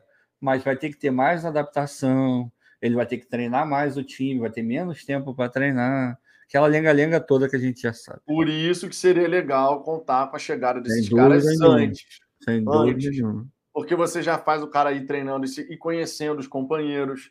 A adaptação vai acontecendo ali ao longo dos treinamentos. É, a galera tá falando do Sauer. Eu também acredito muito no futebol do Sauer. Tomara eu que acho ele que ele vai voltar bem, cara. Eu também acho. Ele eu vai, acho ser vai voltar bem. Ele é um bom jogador, cara. Ele tem um nível bem, bem interessante. Ele, ele é melhor que o Vinícius. A gente estava falando da discrepância que não é tão grande. Na minha opinião, o que eu já vi, e mesmo no, que, no pouco que a gente viu ele jogando no Botafogo, dá para imaginar que tecnicamente ele é melhor que o Vinícius. O Vinícius tem entregue pontos para a gente, a gente não pode esquecer disso. Com toda a dificuldade técnica que ele tem, contra o Internacional, ele foi absolutamente decisivo. E hoje ele não precisa falar nada, foi um a 0 gol dele. Ele pode ter jogado, ele podia ter errado tudo que ele fez, tudo, tudo. Mas se ele fez o gol, o cara foi decisivo, não tem como correr. É... Mas mesmo assim, tecnicamente, o Sauer é mais jogador que ele, tem, tem dúvida. Não, e eu acredito que o Sauer vai voltar bem, porque assim, ele nesses jogos que ele foi mal, o problema do tornozelo já estava ali. É. Então é. você volta sem nenhuma dor, sem nenhum impeditivo, isso, obviamente, pode fazer você tá, ter mais desenvoltura. Eu acredito que ele, eu acredito muito que ele vai agregar demais. Imagina, assim. imagina se o Rafael volta bem, a gente espera que volte. Esse lado direito começa a ficar muito interessante. Um é, porque você, você pode ter o Rafael, Rafael na lateral. Na lateral esquerda, tudo bem, tem o Hugo tudo mais. Mas... Marçal, esquece. Tem o Marçal, na minha opinião, o Marçal vai é, entrar para ser o titular. É. Aí, aí é que está o X da questão. Ele, com esses dois laterais ele mantém o esquema de três zagueiros, ele volta para uma ideia de uma linha de quatro lá atrás. Esse é um ponto que a gente vai ter que ver como é que ele vai pensar. Não sei. Né? Não sei. Não sei. Porque, porque assim, o Marçal é um lateral defensivo. É, e o Rafael é exatamente o oposto né? Você tem que, tem que pensar é. nisso. Embora o, Marce... o Rafael ele tenha uma, uma pegada da marcação forte, tá? Não tem, ele é bom, pô. Você, você o viu Rafael, a, a amigo, na hora de marcar, é chega firme também. Você viu a, a, eleição que fizeram lá na Sky Sports da Inglaterra? Montaram o melhor 11 de brasileiros que já jogaram na Premier League. Da, da história da Premier League. Quem era o lateral direito? não é pouca coisa isso não, tá? Isso aí não é pouca coisa não.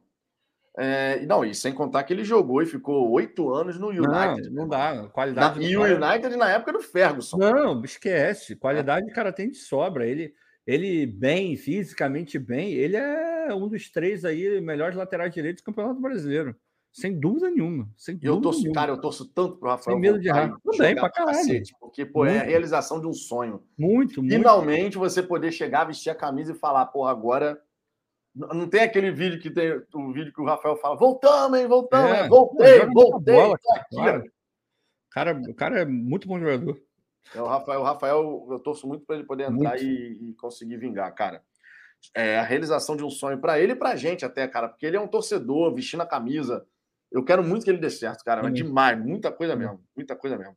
O Rodolfo tem o Carlinhos que vai surpreender muita gente também, cara. Eu não acho que o Carlinhos ele vai vai ter muita oportunidade. O Hugo está indo bem e o Marçal ele chega para, em tese, ser o titular. Não, em tese não. não ele chega para ser titular, tomar conta. Total. E o Hugo está indo bem, né? Então, numa escala, o Carlinhos vai ser o terceiro reserva. Honestamente. Pelo menos é. no primeiro momento. É, claro é, que as coisas aqui, podem né? mudar, mas eu, eu, nesse eu pensando, ah, vai ter o Carlinhos voltando ali. Meu irmão, vai ter Marçal, Hugo, Carlinhos. Porque o Hugo ele tá indo bem.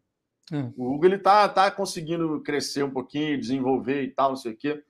Então vamos ver como é que vai ficar, né? É. Marcos Alves, se o Botafogo se organizar com esses jogadores retornando com mais alguns reforços, dá para beliscar uma vaga na Libertadores. Cara, eu vou tornar a dizer a minha opinião, quero saber a sua, Ricardo.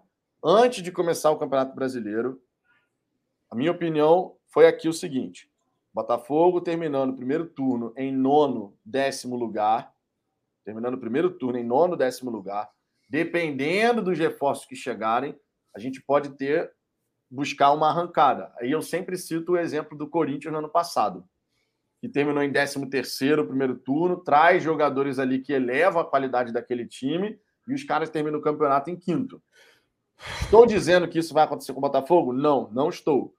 Mas a minha expectativa, sim, com mais talento à disposição e com os próprios jogadores que estão no DM hoje à disposição, com um elenco mais equilibrado, que de fato a gente possa conseguir. É...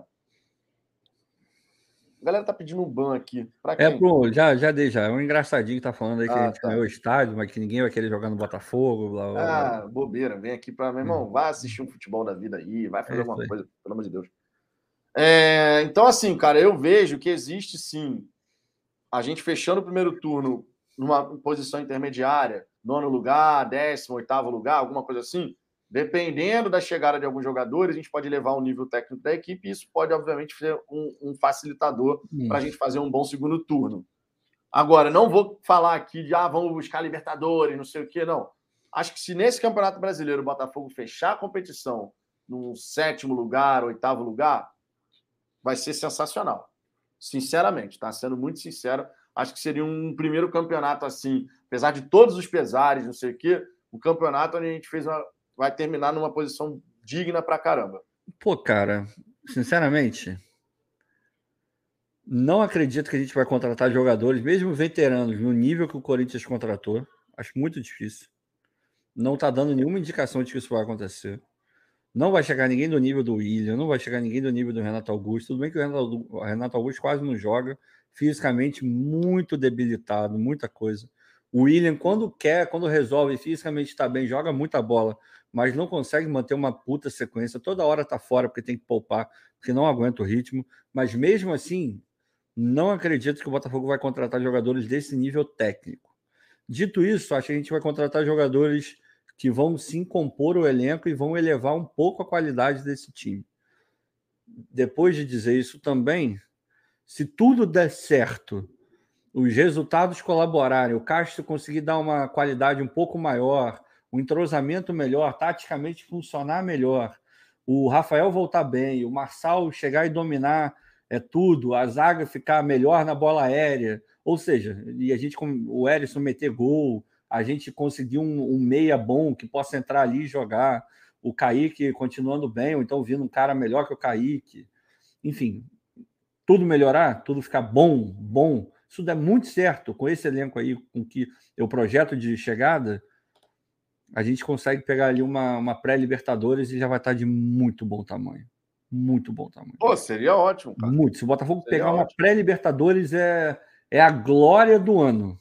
É a glória do ano. Seria ótimo, pô. Mais nada. Seria ótimo. Se o que eu acredito de verdade, o que eu acho, aquela, aquela aposta que você faz assim, sem, sem ser muito, sendo muito conservador, Botafogo ali em décimo, décimo primeiro, beliscando ali, pegando uma Sul-Americana. Ano que vem uma, consegue um, um CT provisório de uma qualidade legal, consegue montar o time com mais calma, trazer jogadores um pouco melhores para disputar uma Sul-Americana, usa o, o, o, Carioca ali para ver ali se alguém mais pode subir e tal, para dar um treino, faz amistoso, de repente uma excursãozinha, outra ali, entra bem e faz uma bela campanha na Sul-Americana e um campeonato brasileiro muito bom.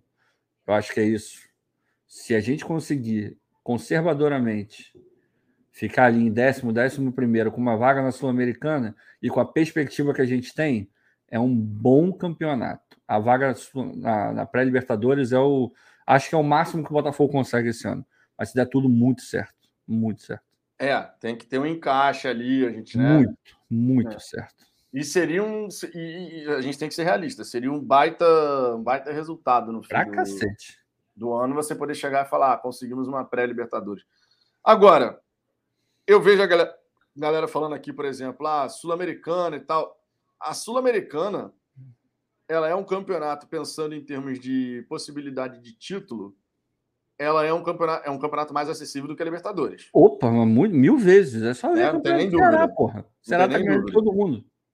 Não tem nem dúvida. Aí eu, aqui eu lanço a pergunta para a galera. Aqui eu lanço a pergunta para você também. Sul-Americano, um campeonato mais acessível, pensando uhum. na conquista de um título. Libertadores, um campeonato mais difícil, onde você vai enfrentar as melhores equipes lá na fase final do continente. O que, que, é melhor jogar? O que, que é melhor jogar nesse começo de projeto? Cara, para o Botafogo é melhor jogar a Libertadores e, se for o caso, cai para a Sul-Americana, ficando ali naquelas colocações. não classificando para as oitavas? Não, obviamente, eu, se eu jogar, eu quero classificar. Claro, é óbvio, óbvio. Mas eu acho que o Botafogo precisa de cancha. Precisa voltar a disputar a Libertadores, se acostumar a jogar com a Libertadores. Mesmo que isso custe, num primeiro momento, ser eliminado e cair para a Sul-Americana. E na Sul-Americana, o Botafogo pode ir longe. Com um elenco bem montado, uma, um, um CT legal ali, jamais entrosado, pode ir longe. Pode ir longe, sem dúvida nenhuma. É, porque a Sul-Americana é acessível. E eu Muito. tenho certeza absoluta que se o Botafogo ganha, ganha, uma Sul-Americana, a torcida vai comemorar pra cacete igualmente. Vocês podem ah, é, entender o momento, entender onde você está Desculpa, onde você está inserido. É isso. É, e gradativamente, cara, a, a, a, tendência, as coisas indo encaixando, dando certo, a tendência é a gente conseguir chegar num nível em que a gente vai jogar Libertadores direto. Tendência ela é essa. À medida que você vai se estruturando, vai conseguindo ter um bons, bons times, não sei o quê. Mas é um, é um processo até a gente chegar lá, né? É um processo até a gente chegar lá, né? Minha gente, a gente vai ficando por aqui, tá? 1 hora e 43 aqui já, 11h48 da noite. Vitória do Botafogo, estamos em nono, 21 pontos conquistados. Vitória importante para a gente poder ter paz para trabalhar essa semana. O mais importante é a gente ter paz para a gente poder trabalhar essa semana. Ainda bem a vitória veio. É óbvio que a gente tem muita coisa para melhorar, não tem nem dúvida em relação a isso. Muita coisa precisa de fato evoluir no time do Botafogo. E a gente espera que o DM possa liberar alguns jogadores, né? Obviamente, estando aptos a estarem disponíveis, que a gente possa fazer uma boa semana de preparação para poder enfrentar o Cuiabá no fim de semana pelo Campeonato Brasileiro e buscar mais três pontos. É possível, depende muito da postura da equipe. A mesma coisa que eu falei em relação à partida contra a Red Bull Bragantino, repito aqui contra o Cuiabá. É possível que a gente faça uma boa semana de preparação e que a gente consiga esse resultado lá no fim de semana. Diga lá, Ricardo. Rapidinho, só porque o Pedro tá falando, pô, responde aí. Eu fui ver o que era responder ele me fez uma pergunta. O Lucas Crispim seria uma boa? Cara, ele é bom jogador, encaixou no trabalho do Voivoda. Não sei se encaixaria em qualquer time. E para esse ano esquece, porque ele já fez os sete jogos. Então a gente pode estar falando para o ano que vem. É um cara para compor elenco. É melhor do que o, vários que a gente tem hoje. Mas aquele negócio, nos momentos em que ele poderia ter, no Santos, por exemplo, ele nunca teve o destaque que ele tem no, no Fortaleza, que ele já teve no Fortaleza. Então, para mim é quase que uma incógnita, mas para compor o elenco eu arriscaria, só que só para o ano que vem, se for o caso. Vamos junto, Pedro. Beleza, minha gente. Amanhã, uma da tarde, tem resenha aqui no Fala Fogão, como de costume, na hora do almoço. Tá? Então fica o convite, chega aqui amanhã para a gente poder trocar uma ideia. Amanhã, inclusive, é dia de rodada dupla. Tem a resenha da hora do almoço e tem a resenha às 22 horas. Então, fica o convite, chega aqui no Fala Fogão para a gente poder falar de Botafogo. Fechou? Grande abraço para todo mundo, beijo no coração de todos e até amanhã, uma da tarde, aqui no canal. Fomos!